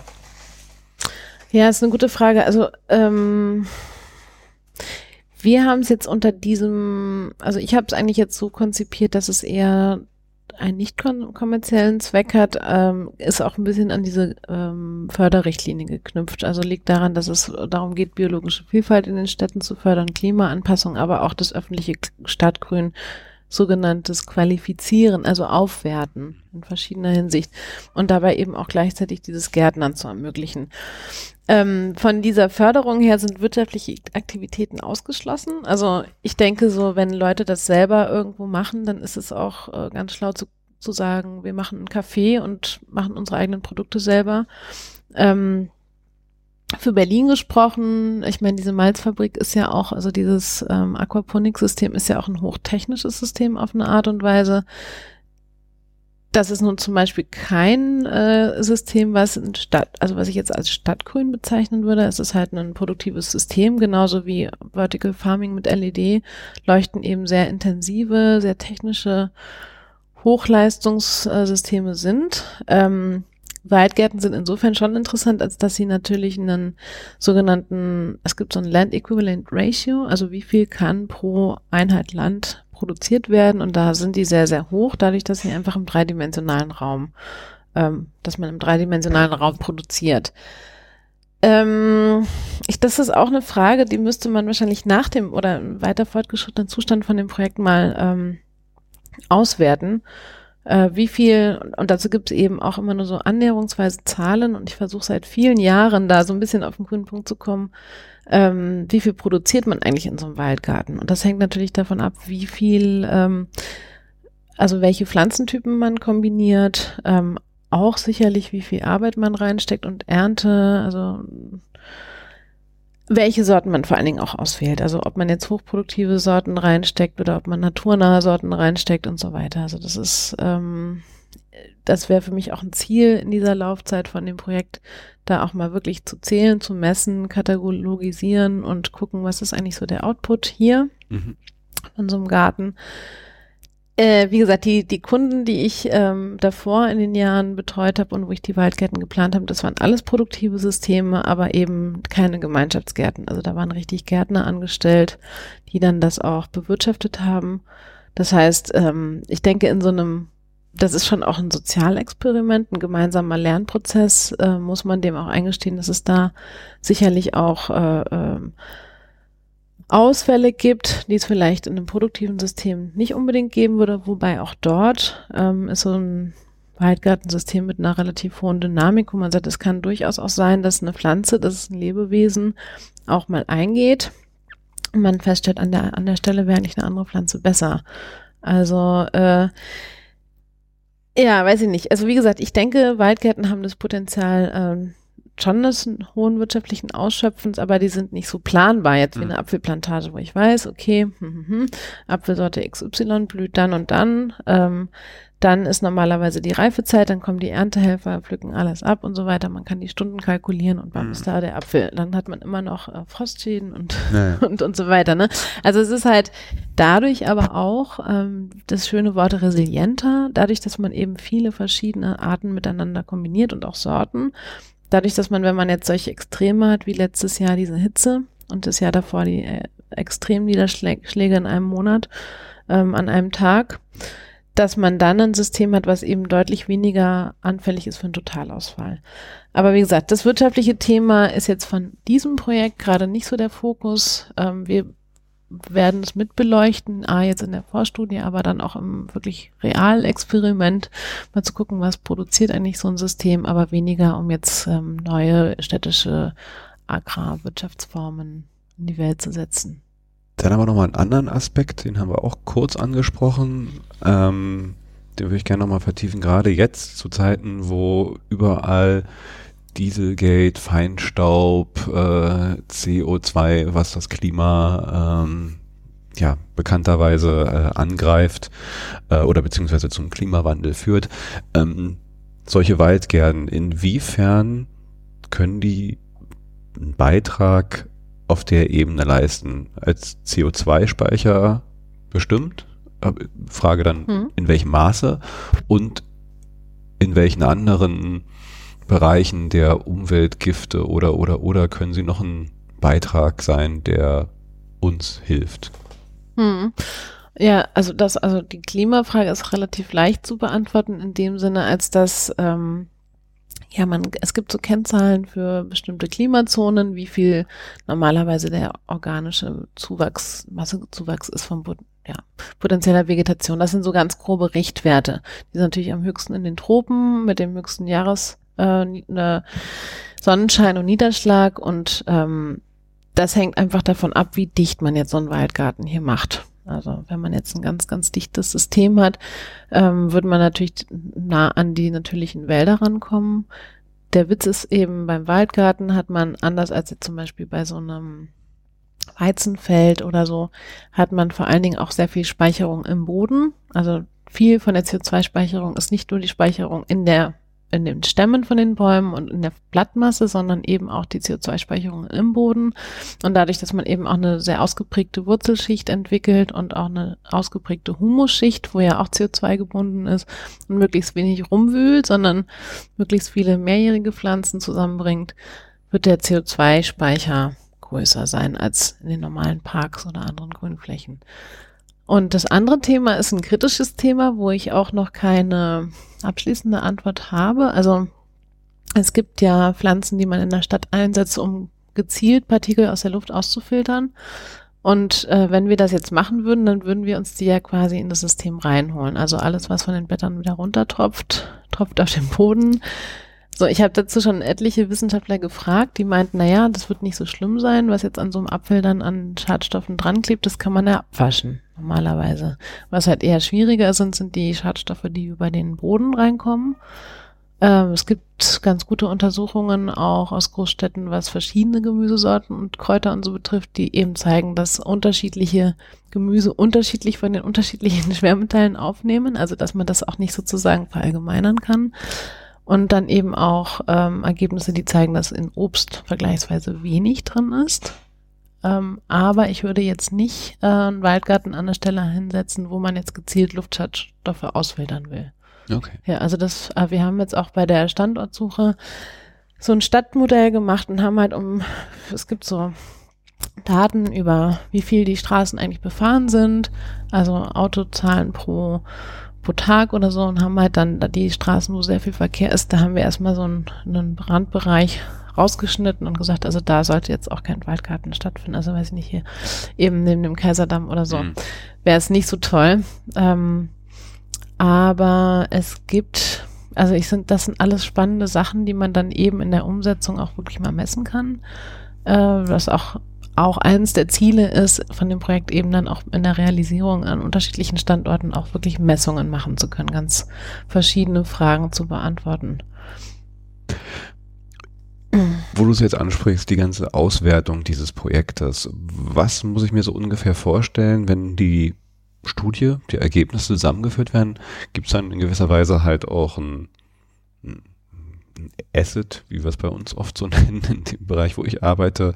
Ähm, also wirklich etwas wiederverwertbares, äh, Baupläne, äh, Dinge, die dann halt die nächsten, die sagen können, wir nehmen uns jetzt auch ein Projekt vor, hier haben wir schon mal eine gewisse Bauanleitung oder bestimmte Tools, Dinge, die wir nutzen können. Wird das Teil dieser Studie sein? Ja, auf jeden Fall. Also ganz, ganz wichtig, wie gesagt, auch mit dieser Prämisse, Übertragbarkeit ist eins der Förderkriterien auch gewesen jetzt für dieses Format. Also wir versuchen alle Fragen möglichst allgemeingültig auch zu klären. Also wie gesagt, ein ganz großes Thema sind die ganzen rechtlichen Rahmenbedingungen, die mein Kollege Andreas Zurell gerade sehr intensiv durchforstet. Also wie sind die ganzen ähm, Regelungen im Bereich ähm, Grünflächennutzung, dann aber auch Fragen hin zu ähm, Schadstoffbelastungen. Was müssen wir da beachten, dass wir da einfach auch Leitfäden, einen Leitfaden schreiben können, anhand dessen sich andere Städte dann auch sozusagen so eine Checkliste machen. So, ja, nein, also hier an so einem Standort geht's da nicht. Das ist sozusagen in der Voruntersuchung. Und dann eben auch zu gucken, was sind die Kriterien für die Standorte. Ich habe mit einer Studentin ein äh, Modell entwickelt. Die ist jetzt auch fast fertig, ganz schön, wie man quasi stadtökologisch, also wir haben ganz Berlin genommen und haben geguckt, also wo sind eigentlich die heißesten Flächen? Wo sind die Flächen, die am wenigsten Biodiversität haben, die aber trotzdem vielleicht noch nahe zu irgendeinem anderen Park sind, dass man einen Korridor bauen kann? Wo sind die eigentlich die ganzen Verkehrsmittel? Wo sind die ähm, Schulen? Wo sind die ähm, äh, ökologisch sensiblen Flächen und so weiter, also alle möglichen Kriterien und haben daraus ein Multikriterienmodell gemacht. Und das ist ein räumliches Modell, wie eine Art kleines Programm, wo man diese Daten reinspeichern kann. Dann die ganzen Planwerke, also es gibt ja auf städtischer Ebene alle möglichen Umweltplanwerke, also Stadtentwicklungsplan Klima, Landschaftsschutzprogramm ist auch so ein sehr wichtiges Programm. Und haben halt geguckt, wo sind die Stellen, die an, am meisten Funktionen möglicherweise durch einen Waldgarten aufgewertet bekommen.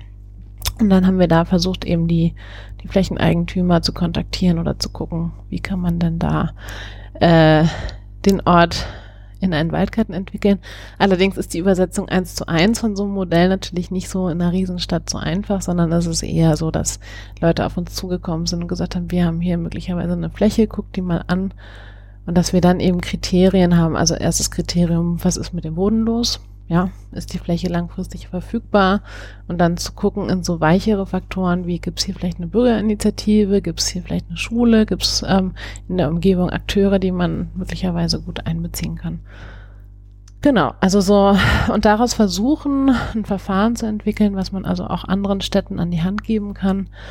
Wir hatten gerade in Leipzig ein Treffen, so eine Art Projekt, oder es nennt sich projektbegleitende Arbeitsgruppe, wo wir aus verschiedenen Städten zum Beispiel Grünflächenamtsleiter hatten, Vertreter von ähm, Umweltorganisationen, von der, von dem Bündnis Biologische Vielfalt, die alle Städte, die für sie biologische Vielfalt sich einsetzen, äh, vertreten sind von Landschaftsarchitekten auch und haben uns dann auch ganz genau beraten lassen, haben vorgestellt, wo wir gerade stehen mit dem Projekt, an welche Stellen wir auf jeden Fall noch mal ein bisschen genauer gucken können, dass andere Städte das auch dann verwenden können.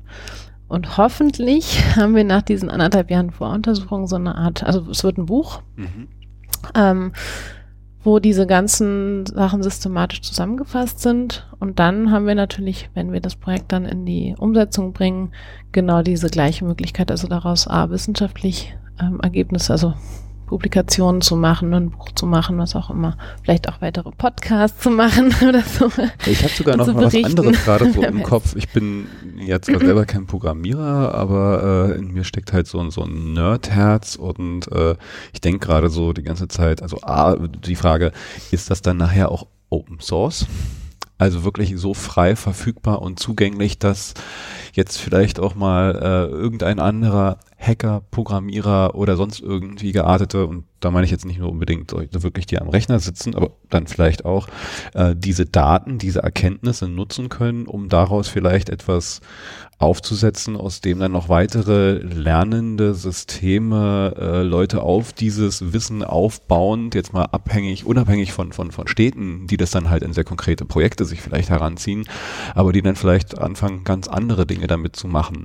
Äh, was dann natürlich immer ein wichtiger Aspekt ist, wie zugänglich sind diese Daten. Wenn du mhm. sagst, Buch, ja, äh, das ist dann halt so, der, der Programmierer denkt sich so, ja, das ist dann halt Papier, das ist im Zweifelsfall noch nicht mal irgendwo, ähm, kann nicht geparst werden. Die Daten, die sind da drin relativ tot in komisch formatierten, gedruckten ja, Tabellen. PDF. Ja, aber auch selbst ein PDF ja, ist eigentlich ja. schon grausam, ja. Inwiefern sind diese Daten vielleicht in einer strukturierten Form, einer Excel-Liste oder wie auch immer gearteten Form, wo dann halt dann weitere ja, äh, Forschung beziehungsweise Projekte sich darauf aufsetzen können und dann vielleicht, wenn du sagst, Schadstoffe, die dann untersucht werden, also da sind ja bestimmte Daten, die hm. durchaus vielleicht halt auch sagen können, okay, dann nehme ich mir die jetzt mal, setze meinen eigenen kleinen Waldgarten auf, nehme die Daten als Grundlage für meine und äh, hm. fütter da vielleicht noch weiteres. Ich könnte mir da schon durchaus äh, viel vorstellen, äh, wenn man da vielleicht auch noch so ein bisschen ähm, Technologie raufschmeißt, vielleicht nachher. Also ich habe da schon viel auch über die letzten Jahre auch mit Leuten zusammengearbeitet an solchen Sachen, ähm, wo genau dann auch immer die Frage entsteht, gerade mit Leuten aus dem Informatikbereich, so wie machen wir das Open Source? Ja. Ähm, ähm, was man, wenn man jetzt zum Beispiel eine Firma daraus macht, eine Beratungsfirma, ist es immer so die Frage, ab wo steckt man, wenn man da 10, 15 Jahre Vorerfahrung und Wissen reinsteckt, kann man das einfach so verschenken. Also das war mal bei einer, ja, bei einer Partnerschaft mit einem, mit einer Programmiererin und jemanden, der auch so Waldgärten plant, ein ganz kritisches Thema. Wie gehen wir damit um, dass wir jetzt hier wirklich systematisch all das, was wir seit vielen Jahren zusammengetragen haben, ähm, kann man das der Öffentlichkeit geben und das Ziel, also mein Herz schlägt dafür, sozusagen die Welt, es gibt viele Proble Probleme zu lösen und man sollte die Sachen verfügbar machen. Und deshalb mache ich auch so ein Projekt, so ein Forschungsprojekt, was der Allgemeinheit zur Verfügung steht, eher als jetzt eine Firma, die, also ich kann auch Waldgartenberatung machen und Kurse machen, das habe ich auch schon gemacht. Und ja eben auch als einzelne Planerin tatsächlich für Leute, die eben äh, finanziell sich das leisten können, dann tatsächlich solche Projekte zu planen. Und das ist sozusagen hier wie eine Art Geschenk an, an meine Stadt erstmal gewesen, Berlin oder hier vor der Haustür mal was zu machen, aber eben auch ähm, bundesweit Möglichkeiten zu schaffen, das nachzuahmen. Ähm, ich muss es insofern ein bisschen einschränken, als dass, ähm, ja, oder was, was heißt einschränken? Also ähm, es gibt also äh, ganz viele Bücher. Hier siehst du einen ganzen Stapel von ähm, sozusagen verfügbarem Wissen von Leuten, die verschiedene Facetten von Waldgärten erforscht haben, selber als Praktiker was darüber zusammengeschrieben haben. Oder hier zum Beispiel, wie diese Gemeinschaft ist gerade neu erschienen, wie, wie funktionieren die Gemeinschaftsprinzipien, die Regelungsprinzipien der Gemeinschaft und so weiter. Und dann in Amerika gerade sehr interessant zusammengetragen. Das heißt aber noch nicht, dass man das machen kann. Ja, also dass man, wenn man so ein Buch liest, sofort in der Lage ist, es ja. zu machen. Ne? Ich habe viele, viele Fehler gemacht beim Machen und beim Ausprobieren. Das ist so ein Erfahrungswissen, was man dann natürlich als Planer äh, oder als Berater oder auch jemand, der so ein Projekt macht, einbringt. Ähm, es wird auch nie ausbleiben, dass man trotzdem Fehler macht, würde ich sagen. Ähm, aber ich gerade so dieses, ähm, ich mache ein Programm, schmeiß da alle Daten rein. Ja, das. Ja, oder das, was wir jetzt machen, ich würde das immer als Decision Support verstehen. Also man kann unterstützen, man kann offen verfügbare Daten, wie zum Beispiel Berlin hat eine ausgezeichnete Plattform ähm, FISBroker, wo man eigentlich an alle Umweltdaten rankommt. Man kann die runterladen. Wenn man sich ein bisschen mit Geoinformationssystemen oder Kartografie auskennt, kann man die dollsten Analysen damit machen. Aber jemand, der sich halt nicht damit auskennt, der halt eine bunte Karte sieht, der kann damit halt auch vielleicht nicht so viel anfangen. Ne? Also es ist immer so ein bisschen wo kann man einfach einen Programmablauf programmieren, wo einer auf die Taste klickt und sagt, okay, spuck mir die zehn Pflanzen aus, die jetzt hier hinpassen. Das ist ganz leicht zu programmieren. Das kann man wahrscheinlich in einer halben Stunde fertig machen. Aber dann eben die verschiedenen Facetten, okay, da noch mit reinzubringen. Also ich habe, wie gesagt, da schon viel zu gemacht. Bin da auch falls du mir jemanden empfehlen kannst, äh, immer ja, neugierig, das auch weiterzuentwickeln. Also ein Projekt ähm, ist mir gerade in den Kopf gekommen. Ich bin da selber, äh, ich, ich habe da welche kennengelernt auf dem Chaos Communication Kongress, hm. wo ich im äh, Dezember war. Ähm, Bits und Bäume hm. nennt sich das, ist eine Initiative. Hier, ne? Genau, die waren hier, glaube ich, im November, Dezember. Da war ich selber nicht da, aber habe Leute der Initiatoren kennengelernt, wo so ich ein bisschen genau diese Welten versuchen halt mal so zu finden und zu schauen, wo gibt's eigentlich was, wo, also wir sind Nerds, haben Ahnung von Technologien und, und hier sind Umweltaktivisten hm. und, und andere äh, ja, Bereiche.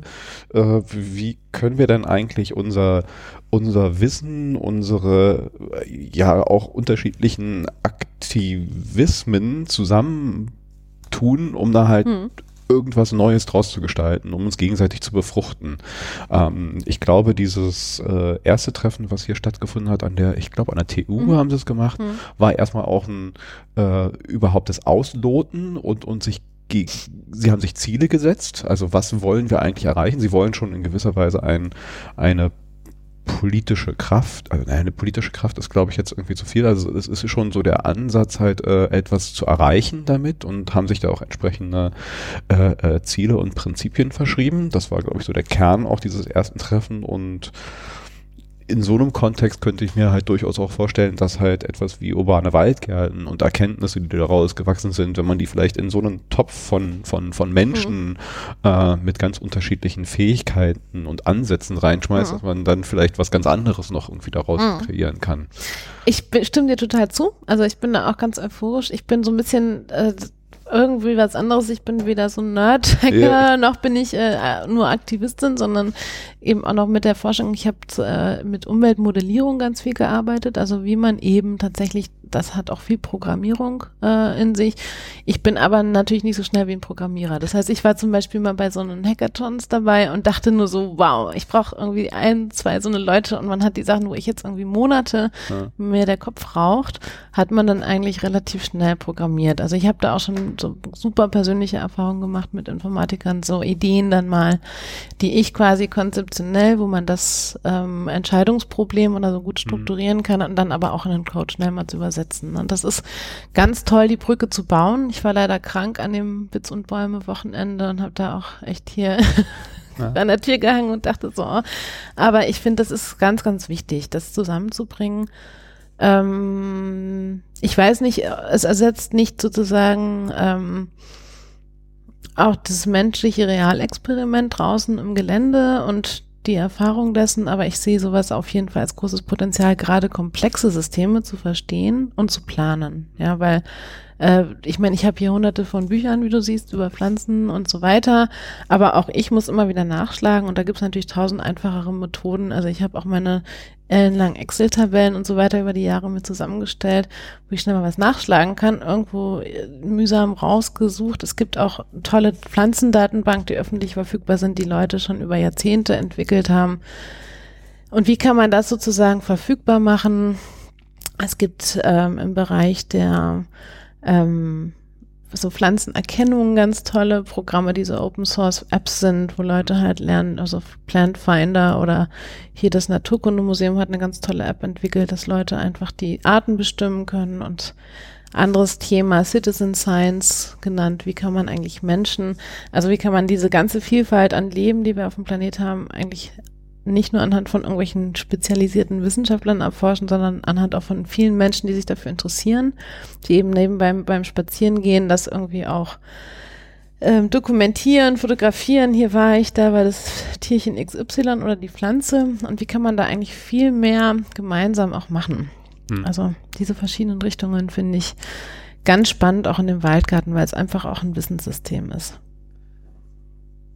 Und ein Erfahrungsraum eigentlich, ja hast du da vielleicht jetzt schon so eine Erkenntnis oder äh, eine Schlussfolgerung, wenn dann jetzt später mal auch andere Gemeinden, Städte oder dergleichen sich so einem Thema widmen wollen, was so Grundvoraussetzungen nicht nur an Fläche und dergleichen, sondern, weil du gerade meintest, dass es halt auch ein menschliches und da sind ganz viele Dinge zusammenkommen, auch an, an ähm, Personal und, und Experten, die man eigentlich so braucht, um halt so ein Projekt anzugehen. Also ist es dann halt mit einem äh, Grünflächenamt alleine getan, wo eine, äh, eine Beamtin, ja, ich sage jetzt einfach mal vielleicht so ein Beamter, der halt irgendwelche Verwaltungswissenschaften studiert hat oder braucht es halt eigentlich noch ganz andere Kenntnisse Kenntnisse, wenn man so ein Projekt ernsthaft aufsetzen will, als Gemeinde, als Stadt? Also das ist eigentlich auch wieder genau eine Frage, die ich selber noch nicht beantworten kann. Also wo ich so ein paar, sage ich mal, Riecher habe oder so ein paar Eindrücke, wobei ähm, ich jetzt in allen möglichen Kontexten ähm, es gibt ganz tolle Grundflächenamtsleiter, es gibt Sachen, die man politisch nicht versteht, wieso was wann passiert. Also ich würde sagen, wenn du mich wirklich zum Ende des Jahres nochmal dazu befragst, das sind genau Antworten, die ich auch, äh, die wir in dem, in, als Team in dem Projekt jetzt suchen, mit den Menschen, die wir aufsuchen und interviewen und auch zusammenbringen, um Sachen zu diskutieren, also auch in, in solche Plattformen, wo man dann eben den Grundflächenamtsleiter mit den Urban Gardening-Leuten diskutieren lässt, um einfach, ähm, das sind ja völlig unterschiedliche Blickwinkel teilweise und das irgendwie herauszukristallisieren. Ich kann mir das nicht alles selber ausdenken, will ich gar nicht. Ähm, und es ist einfach die Frage, inwieweit sich bestimmte Kriterien und sagen wir mal so Eckpunkte auf andere Standorte übertragen lassen. Aber ich denke, das Wichtigste ist, wir haben ja einfach wirklich äh, eine sehr klare Gesetzgebung auch oder auch äh, Vereinsrichtlinien und so weiter. Wie kann man ähm, Rahmenbedingungen schaffen, unter denen das möglicherweise besser funktionieren könnte als unter anderen? Ja, oder wie kann man in den bestehenden ähm, Gesetzgebungen und ähm, sagen wir mal, oft sind es ja auch Praktiken, ja, die sich festgefahren haben, da die Lücken finden, wie man das auch anders machen kann und wie man die auslegen kann. Und ich habe mehr und mehr den Eindruck, dass es ganz viele Sonderregelungen hier und da und überall gibt. Ja, dass äh, die Leute erstmal sagen, das geht nicht, aber es gibt doch alle möglichen Spielräume und habe auch die Hoffnung, dass man mit so einem Innovationsprojekt dann da auch diese Spielräume einfach finden kann. Und ja, also ich wäre glücklich, wenn ich diese Frage, die du gerade so umfassend formuliert hast, dann wirklich auch in einem Jahr so umfassend beantworten kann. Äh, ich denke, das ist auch ganz wichtig, damit wir dann in die Umsetzung gehen können. Also wenn das, dass uns diese Sachen einfach klarer jetzt werden im Laufe des Projektes. Dann haben wir spätestens in einem Jahr nochmal ein Date zum zweiten Teil dieses Podcasts. Ja. Ich überlege jetzt gerade schon, ich komme schon so ein bisschen ins äh, Straucheln mit meinen Fragen. Ich gucke nochmal, ich habe mir vorhin so eine kleine schlaue Frageliste gemacht, äh, ob ich da schon alles äh, oder wir alles äh, gestreift haben. Aber wenn dir noch irgendwas einfällt, was ich jetzt noch gar nicht gefragt habe, äh, schieß schon mal los, bevor hier also was, was ich mich frage, was ich natürlich jetzt auch an die Hörer gerne weitergeben würde, ich meine, wir haben da, sagen wir mal, unsere eigene Perspektive drauf, unsere Fragestellungen, aber jeder, der da sagt, Mensch, also da fasse ich mir an den Kopf oder die haben noch das und das gar nicht berücksichtigt oder habt ihr dann hier und da dran gedacht. Ich bin über Hinweise total dankbar, ähm, weil ich möchte da nichts über irgendjemanden rüberstülpen, sondern sagen wir mal, ich habe jetzt die Grundannahme, dass es ähm, auch einen gesellschaftlichen Bedarf für bestimmte Themen gibt und den Versuch oder den Wunsch, da eben verschiedene Themen zusammenzubringen und mit dem Waldgarten vielleicht so eine kleine Lösung für den einen oder anderen Standort zu bringen. Ich suche natürlich auch begeisterte Mitstreiter dann für die Umsetzung. Und ähm, ja, wie gesagt, also bin im Moment ähm, ist mein Ansatz eigentlich oder unser Ansatz auch im Projekt zu gucken, wir wollen uns nicht alles selber ausdenken, sondern es gibt schon ganz tolle äh, Initiativen, die dies oder jenes ausprobiert haben. Das müssen keine Waldgärten sein, sondern also sei es, wenn es jetzt die ähm, Aquaponik-Firma äh, ist und die haben eben bestimmte Regelungen gefunden, ähm, dass wir die auch adaptieren wollen. Ja, also ich denke, das ist das Wichtige auch von so einem Realexperiment, dass man von anderen Projekten lernt und äh, da gut Erfahrung und Leute vernetzt und sozusagen die kreativen Potenziale so zusammenbringt von Leuten. Dann hoffe ich mal, dass ich genügend Zuhörer habe, die hier äh, auch wirklich aktiv sich reinklinken. Ähm, ja, folgt dem Aufruf, schreibt. Ähm, genau. Also ansonsten sind wir wirklich doch durch die Fragen, die ich mir so im groben und Ganzen hier notiert habe, auch mal so äh, durchgegangen. Ich hatte noch einen Aspekt, aber ich glaube, das ist an der Stelle auch nicht ganz so passend. Ich hatte mir jetzt selber auch die Frage gestellt, wie sowas dann halt äh, also Berlin ist dann doch eine Stadt, die hat A, sehr viel Grün schon. Also wenn ich mir so andere Städte angucke, ähm, dann bin ich immer wieder überrascht, wie wenig Grün es da gibt und wie wenig Fläche es doch da eigentlich so gibt.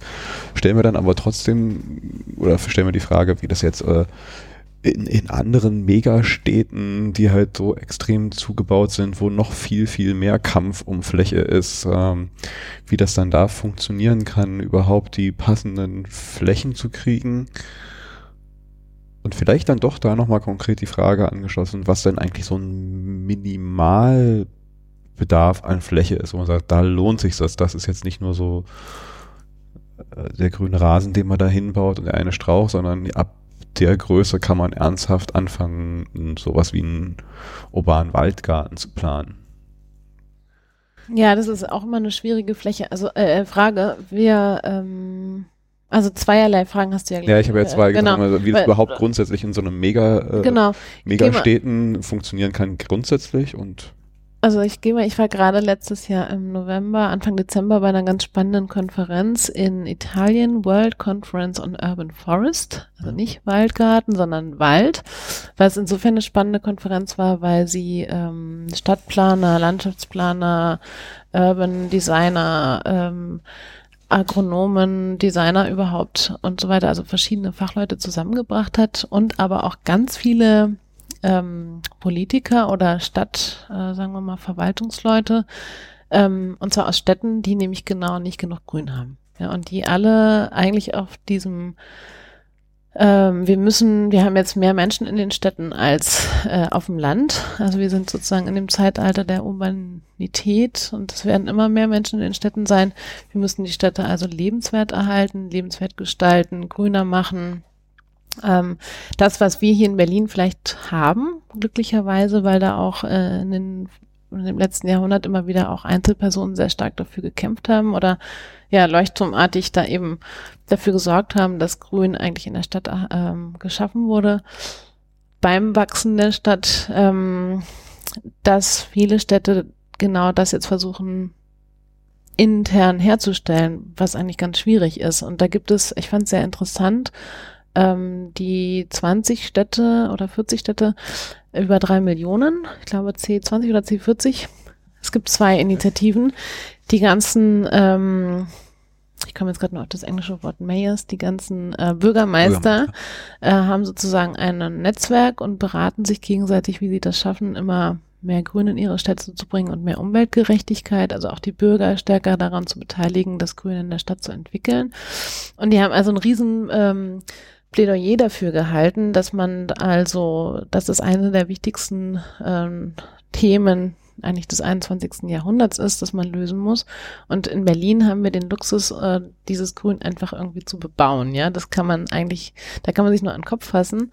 Ähm, dass äh, dieses Leitbild der europäischen Stadt, was immer dichter wird statt der kurzen Wege, macht ja durchaus Sinn. Aber wenn das nach innen immer weiter verdichtet wird und wir einfach Klimawandel und ähm, immer mehr Menschen haben, ähm, gibt es auch genug Forschung darüber, die zeigen, dass es A zu sehr viel höheren sozialen Problemen führt, auch zu gesundheitlichen Problemen, eben sei es eben äh, Schadstoffbelastung in der Luft, aber dann auch andere Effekte, die sich daran koppeln. Und dass man eigentlich weiß inzwischen, dass größere Städte sehr viel mehr Grün brauchen und versucht, die Städte, die zu viel Beton haben, zu entsiegeln oder da eben auch Bäume reinzubringen. Ich glaube, man muss sich darüber Gedanken machen und das haben viele Leute auch historisch schon getan. Wie viel Grün brauchen wir pro Einwohner? Wie gehen wir damit um, wo wir jetzt in den Stadträndern auch noch grüne Zonen haben? Wie sieht es eigentlich in 20 Jahren aus? Wo wächst die Stadt hin? Müssen wir nicht da auch schon dafür sorgen, dass da groß, große Parks erhalten bleiben und solche Sachen? Also da auch wirklich langfristig strategisch das Grün äh, in seiner Umwelt- und Wohlbefindenswirkung durchaus mehr wertzuschätzen oder auch weiterhin wertzuschätzen. Also ich denke, das ist ganz, ganz wichtig. Das ist das eine Thema. Und ich meine, das ist so ganz allgemein für Stadtgrün gefasst.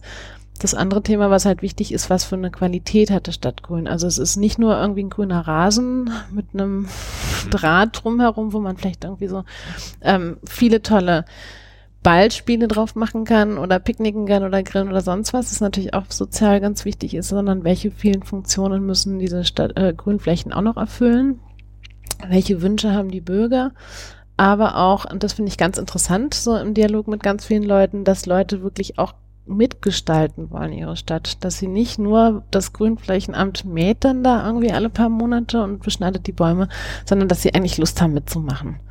Und ich glaube, dieses Potenzial, dass die Leute irgendwie ihre Stadt mitgestalten wollen, dann noch zu nutzen und einzubinden, das ist, glaube ich, so einer der großen Schritte nach vorne. Und dass das nicht leicht ist, ich glaube, das weiß jeder und dass es dazu eben Formate braucht, möglicherweise eine Prozessbegleitung viel mehr ähm, einzuführen, dass eben Verwaltungen nicht nur sozusagen die Papiere abhaken oder eher technisches Wissen haben, sondern dass da auch Leute sind, die es schaffen, quasi wie eine Art Sozialarbeit diese Brücke zu bauen. So wie zum Beispiel in Paris gibt es diese grünen Urban Gardening Gemeinschaften, die eben wenn auch nicht mit vielen Leuten, aber mit Personal untersetzt sind, die eben die Leute begleiten, helfen bei Anträgen oder eben auch beraten. Also ich denke, da könnte man ganz, ganz viel tun. Das wollen wir mit dem Waldgarten ein bisschen auch abhoben, aber das gilt auch für ganz viele andere Formate, also nicht nur für den Waldgarten. Mhm. Genau, und dann war die Frage mit der Flächengröße. Genau. Wann ist ein Waldgarten, Waldgarten? ja, Oder was braucht man vielleicht irgendwie ja. als Mindestfläche, um ernsthaft einen Waldgarten zu planen und nicht nur die grüne Wiese fürs Fußballspielen? Ja, also ich habe da so ganz unterschiedliche Ansichten schon gehört. Also ähm, ein Waldgartenplaner meinte mal, es gibt keine Waldgartenpolizei, die irgendwie äh, aufpasst. Ab wann ist es ein Waldgarten? Also es gibt jetzt in dem Sinne keinen Standard, den man zertifizieren kann oder sollte. Ähm, und ich denke, so ein Baum, ein Strauch und äh, drei Köpfe Salat oder so sind vielleicht auch noch kein Waldgarten. Ähm, wir haben sehr viel darüber debattiert in dem Projekt und mit dem Bundesamt für Naturschutz, ab wann also was sind die Flächen, die wir mindestens suchen? Wir haben jetzt gesagt 5000 Quadratmeter, aber vor allen Dingen auch aus der Annahme heraus oder ich habe zum Beispiel auch bei Waldgärten, die ich gemacht habe, die waren also viel, viel größer, also 50.000 Quadratmeter zum Beispiel, ähm, gemerkt, dass es natürlich ein Innen- und ein Randklima gibt. Also wenn wir stadtklimatische Effekte damit erreichen wollen, Kühlung und ähm, Feuchtigkeit oder auch diese ganze Frage mit Schädlingen oder auch meinetwegen das, der Bereich, wo man jetzt weniger Schadstoffe drin hat, dann ist natürlich je größer, desto besser. Und die große Frage stellt sich jetzt, also was ist eigentlich in so einem Projekt für Menschen gemeinschaftlich ähm, managebar oder was, was, was, was ist eine gute Größe? Das wissen wir jetzt irgendwie auch nicht. Also ich glaube, 5000 Quadratmeter in Berlin zu kriegen, ist gerade schon sowieso schon schwer genug. Ja. Also wir haben, glaube ich, ein paar Flächen jetzt äh, in, in einer näheren Anbahnung eine auch noch deutlich größere Fläche, wo wir noch nicht genau wissen, ob man dann alles daraus in einen Waldgarten entwickelt. Aber es müssen, denke ich, ähm, ich habe gerade einen sehr interessanten Vortrag von einer der wirklich führenden so Aktivisten und äh, die Soziologin, auch Köpfen in Berlin, die war diese ganze Urban Gardening Szene sehr, sehr lange auch in die Welt gesetzt hat, würde ich sagen. Und die meinte halt so, bis 100 Leute ist das Ganze noch überschaubar. Da kennt noch jeder jeden. Und da hat man, also es war vom Allmende-Kontor von Tempelhofer Feld. Also da hat man noch Sozialgefüge, die irgendwo untereinander sich regulieren. Ab dann braucht man dann wahrscheinlich größere gewählte Institutionen und was weiß ich. Also das sind alles Sachen, da habe ich noch keinen klaren Rahmen. Aber ich denke auch, also es muss noch überschaubar sein. Also es macht keinen Sinn, mhm. so einen gigantischen ähm, Waldgarten zu machen. Es hängt aber, glaube ich, auch sehr, sehr stark von den Kommunikations- und Abstimmungsprozessen ab. Also es gibt ja auch bei diesen ganzen Gemeinschafts- ähm, Lebensformen, auch, auch Dörfern oder so größeren Gemeinschaften ganz unterschiedliche Formen, die ganz interessant sind. Also nicht nur demokratisch abzustimmen, sondern verschiedene Facetten zwischen Ja und Nein. Also das sind auch so, so Sachen, in die wir so ein bisschen reingucken. Wie kann man eigentlich solche Gruppenprozesse unterstützen? Ja. Ich habe jetzt gerade gehört, wo ich auch erstmal gerade am Rattern bin, ähm, es muss auch immer irgendwie eine Kontrollinstanz geben, also Regeln, die man aufbaut. Dann fragt man sich, naja, wer soll denn die Regeln dann eigentlich dann kontrollieren? Dann die Anregung, dass man das und intern eben dann wählt und auch sich selber untereinander legitimiert. Also das sind alles Sachen, die wir sicherlich in diesem Projekt auch erstmal selber lernen müssen mit den Menschen, die da ihre Erfahrungen mitbringen und hoffen halt auch, dass wir da Leute finden, die sagen wir mal, ich glaube, wir müssen das alle erstmal wieder lernen, in Gruppen zu agieren. Und ähm, ja, also auch dieses Positive, was einer Gruppe innewohnt, dass halt unterschiedliche Leute unterschiedliche Fähigkeiten mitbringt, dass man da irgendwie auch so ähnlich wie so ein Waldgarten halt komplementär miteinander wirkt. Aber das hört sich immer alles schön an. Also man muss es, glaube ich, im Einzelnen probieren. Und das braucht wahrscheinlich auch Zeit, sich zurecht zu ruckeln. Das ist doch ich überlege fast ein schönes Schlusswort, oder? Haben wir noch was Wichtiges ausgelassen? Also mir fällt jetzt auch nichts ein. Also ich kann wahrscheinlich noch ein paar Stunden weiter über einen Waldgarten reden, aber ich denke so, dass wir haben sehr, sehr viele ganz wichtige Themen eigentlich. Ich finde, dem sollten Rührt. wir nochmal äh, einen Podcast widmen. Also vielleicht sogar vor dem Ende der äh, Studie könnten wir ja nochmal schauen, ob wir nochmal einen spezifischen Aspekt uns rauspicken und da nochmal ein bisschen tiefer einsteigen. Ich fand es auch einen guten ersten Gesamtüberblick. Viel gelernt. Ja, schön. Danke ja, für die vielen, vielen interessanten Fragen, die mich natürlich auch immer echt herausfordern. Also das sind eben auch viele Fragen, die ich mir selber stelle oder die wir uns alle, die jetzt an dem Projekt beteiligt sind, meine Kollegen des Bundesamt für Naturschutz und auch viele Leute, mit denen wir da im Kontakt sind. Da kommen immer wieder ähnliche Fragen und das sind eben auch wirklich die Fragen, die wir eigentlich nicht, sage ich mal, intellektuell klären können, sondern die wir mal auch wirklich ausprobieren wollen. Und ich glaube, das ist eine ganz tolle Chance in so einem Projekt, ähm, tatsächlich mal in so eine Umsetzung vielleicht zu gehen und das dann ja zu dokumentieren, zu begleiten und zu gucken, an welchen Stellen funktioniert es besser und wo funktioniert es vielleicht auch gar nicht. Hm. Kann ja auch sein. Das ist jetzt kein schönes Schlusswort, aber nö, warum? Ach, ich finde das jetzt ja. gar nicht. Äh, doch, doch, ich finde das durchaus positiv. Äh, also das Learning by Doing und hm. das Ausprobieren dessen, ähm, ja, das ist der ganz wichtige Aspekt, äh, im, im, Vorfeld schon zu wissen, was man als Ergebnis haben will. Äh, das hat, glaube ich, in den wenigsten Bereichen funktioniert und wir leben ja grundsätzlich. Ich meine, ich, ich sowieso, ich arbeite im Digitalbereich, äh, das ist ein Grundprinzip eigentlich auch, was da jetzt sich durchgesetzt hat. Äh, bei uns heißt es dann Agilität, hm. also in kleinen Inkrementen äh, sich vorantasten. Äh, grundsätzlich erstmal nur, bei uns sind es dann Epics, äh, die wir schreiben, oder äh, das noch größere sind dann Hills. Erstmal so die großen grundsätzlichen Ziele, die man gelöst haben will oder was man äh, für einen Nutzer ist es dann bei uns erreichen will.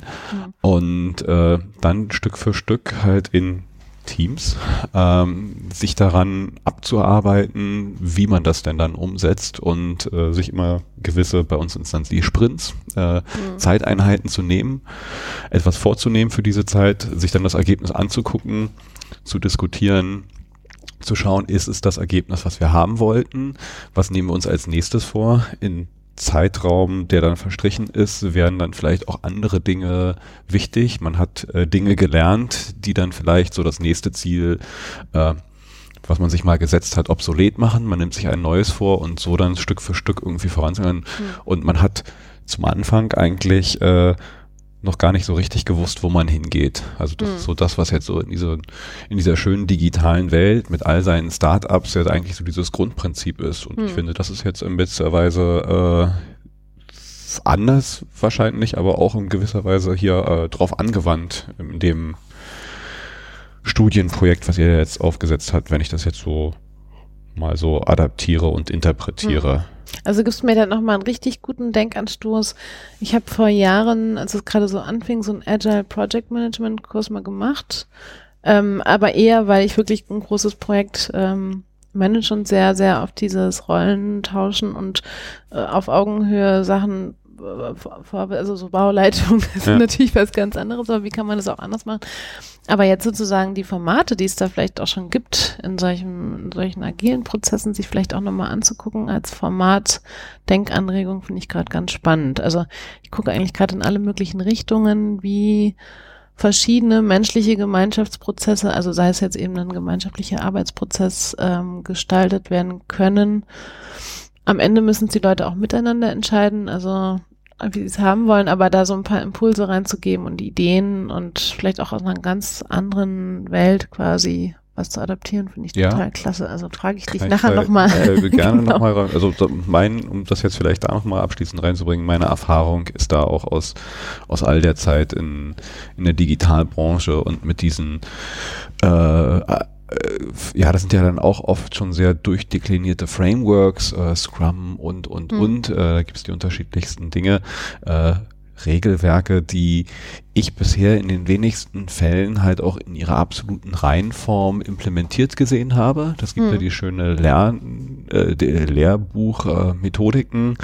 und äh, alles, was ich dann am Ende gesehen habe, sind die äh, adaptierten Formen, die sich dann halt aus der Gemeinschaft ergeben haben, die damit arbeitet, aus dem Projekt äh, und der Problematik, die es zu lösen gab und halt auch der sonstigen Kultur, die in einem Unternehmen herrschte.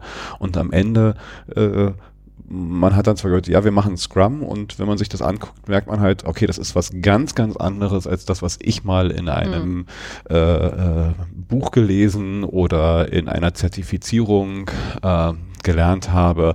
Aber okay, es funktioniert scheinbar für euch und mhm ja, da kann man, glaube ich, auch wirklich von ganz vielen unterschiedlichen Systemen und auch wenn Softwareentwicklung und äh, sowas wie urbanes Waldgärtnern vielleicht irgendwie erstmal komisch klingt, glaube ich schon, dass da bestimmt Aspekte sind, die man da auch mhm. adaptieren kann.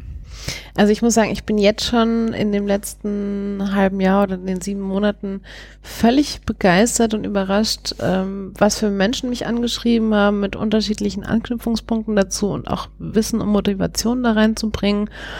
Und den Menschen, denen ich auch begegnet bin, jetzt so auf meiner Suche, auf, auf, aber auch auf dem ganz offenen Format, irgendwie so eine Straßenfeste sich da mal hinzustellen und die Dialoge, aber auch diese ganz fachlichen Dialoge, also was da schon an Erfahrungswissen zusammenkommt, wo wir gerade gucken, in was für ein Format können wir das eigentlich dokumentieren oder äh, das ist auch unheimlich schwer, aber trotzdem, ähm, also ich bin da jetzt ganz hoffnungsvoll dadurch oder es gibt mir einfach unheimlich viel Energie und auch Motivation in dem Projekt, weil da ganz viele Leute sehr viel ähm, Wissen hineinbringen können, ja, also aus unterschiedlichen äh, Bereichen. Also zum Beispiel Umweltbildung habe ich vorhin auch erstmal gezögert, wie fasse ich das an? Da kommen Leute, die wissen genau, wie man pädagogisch daran geht und haben total Lust und sagen, ich weiß jetzt zwar nicht, wie der Waldgarten funktioniert, aber da docken ganz viele Themen an, die ich gerne vermitteln würde.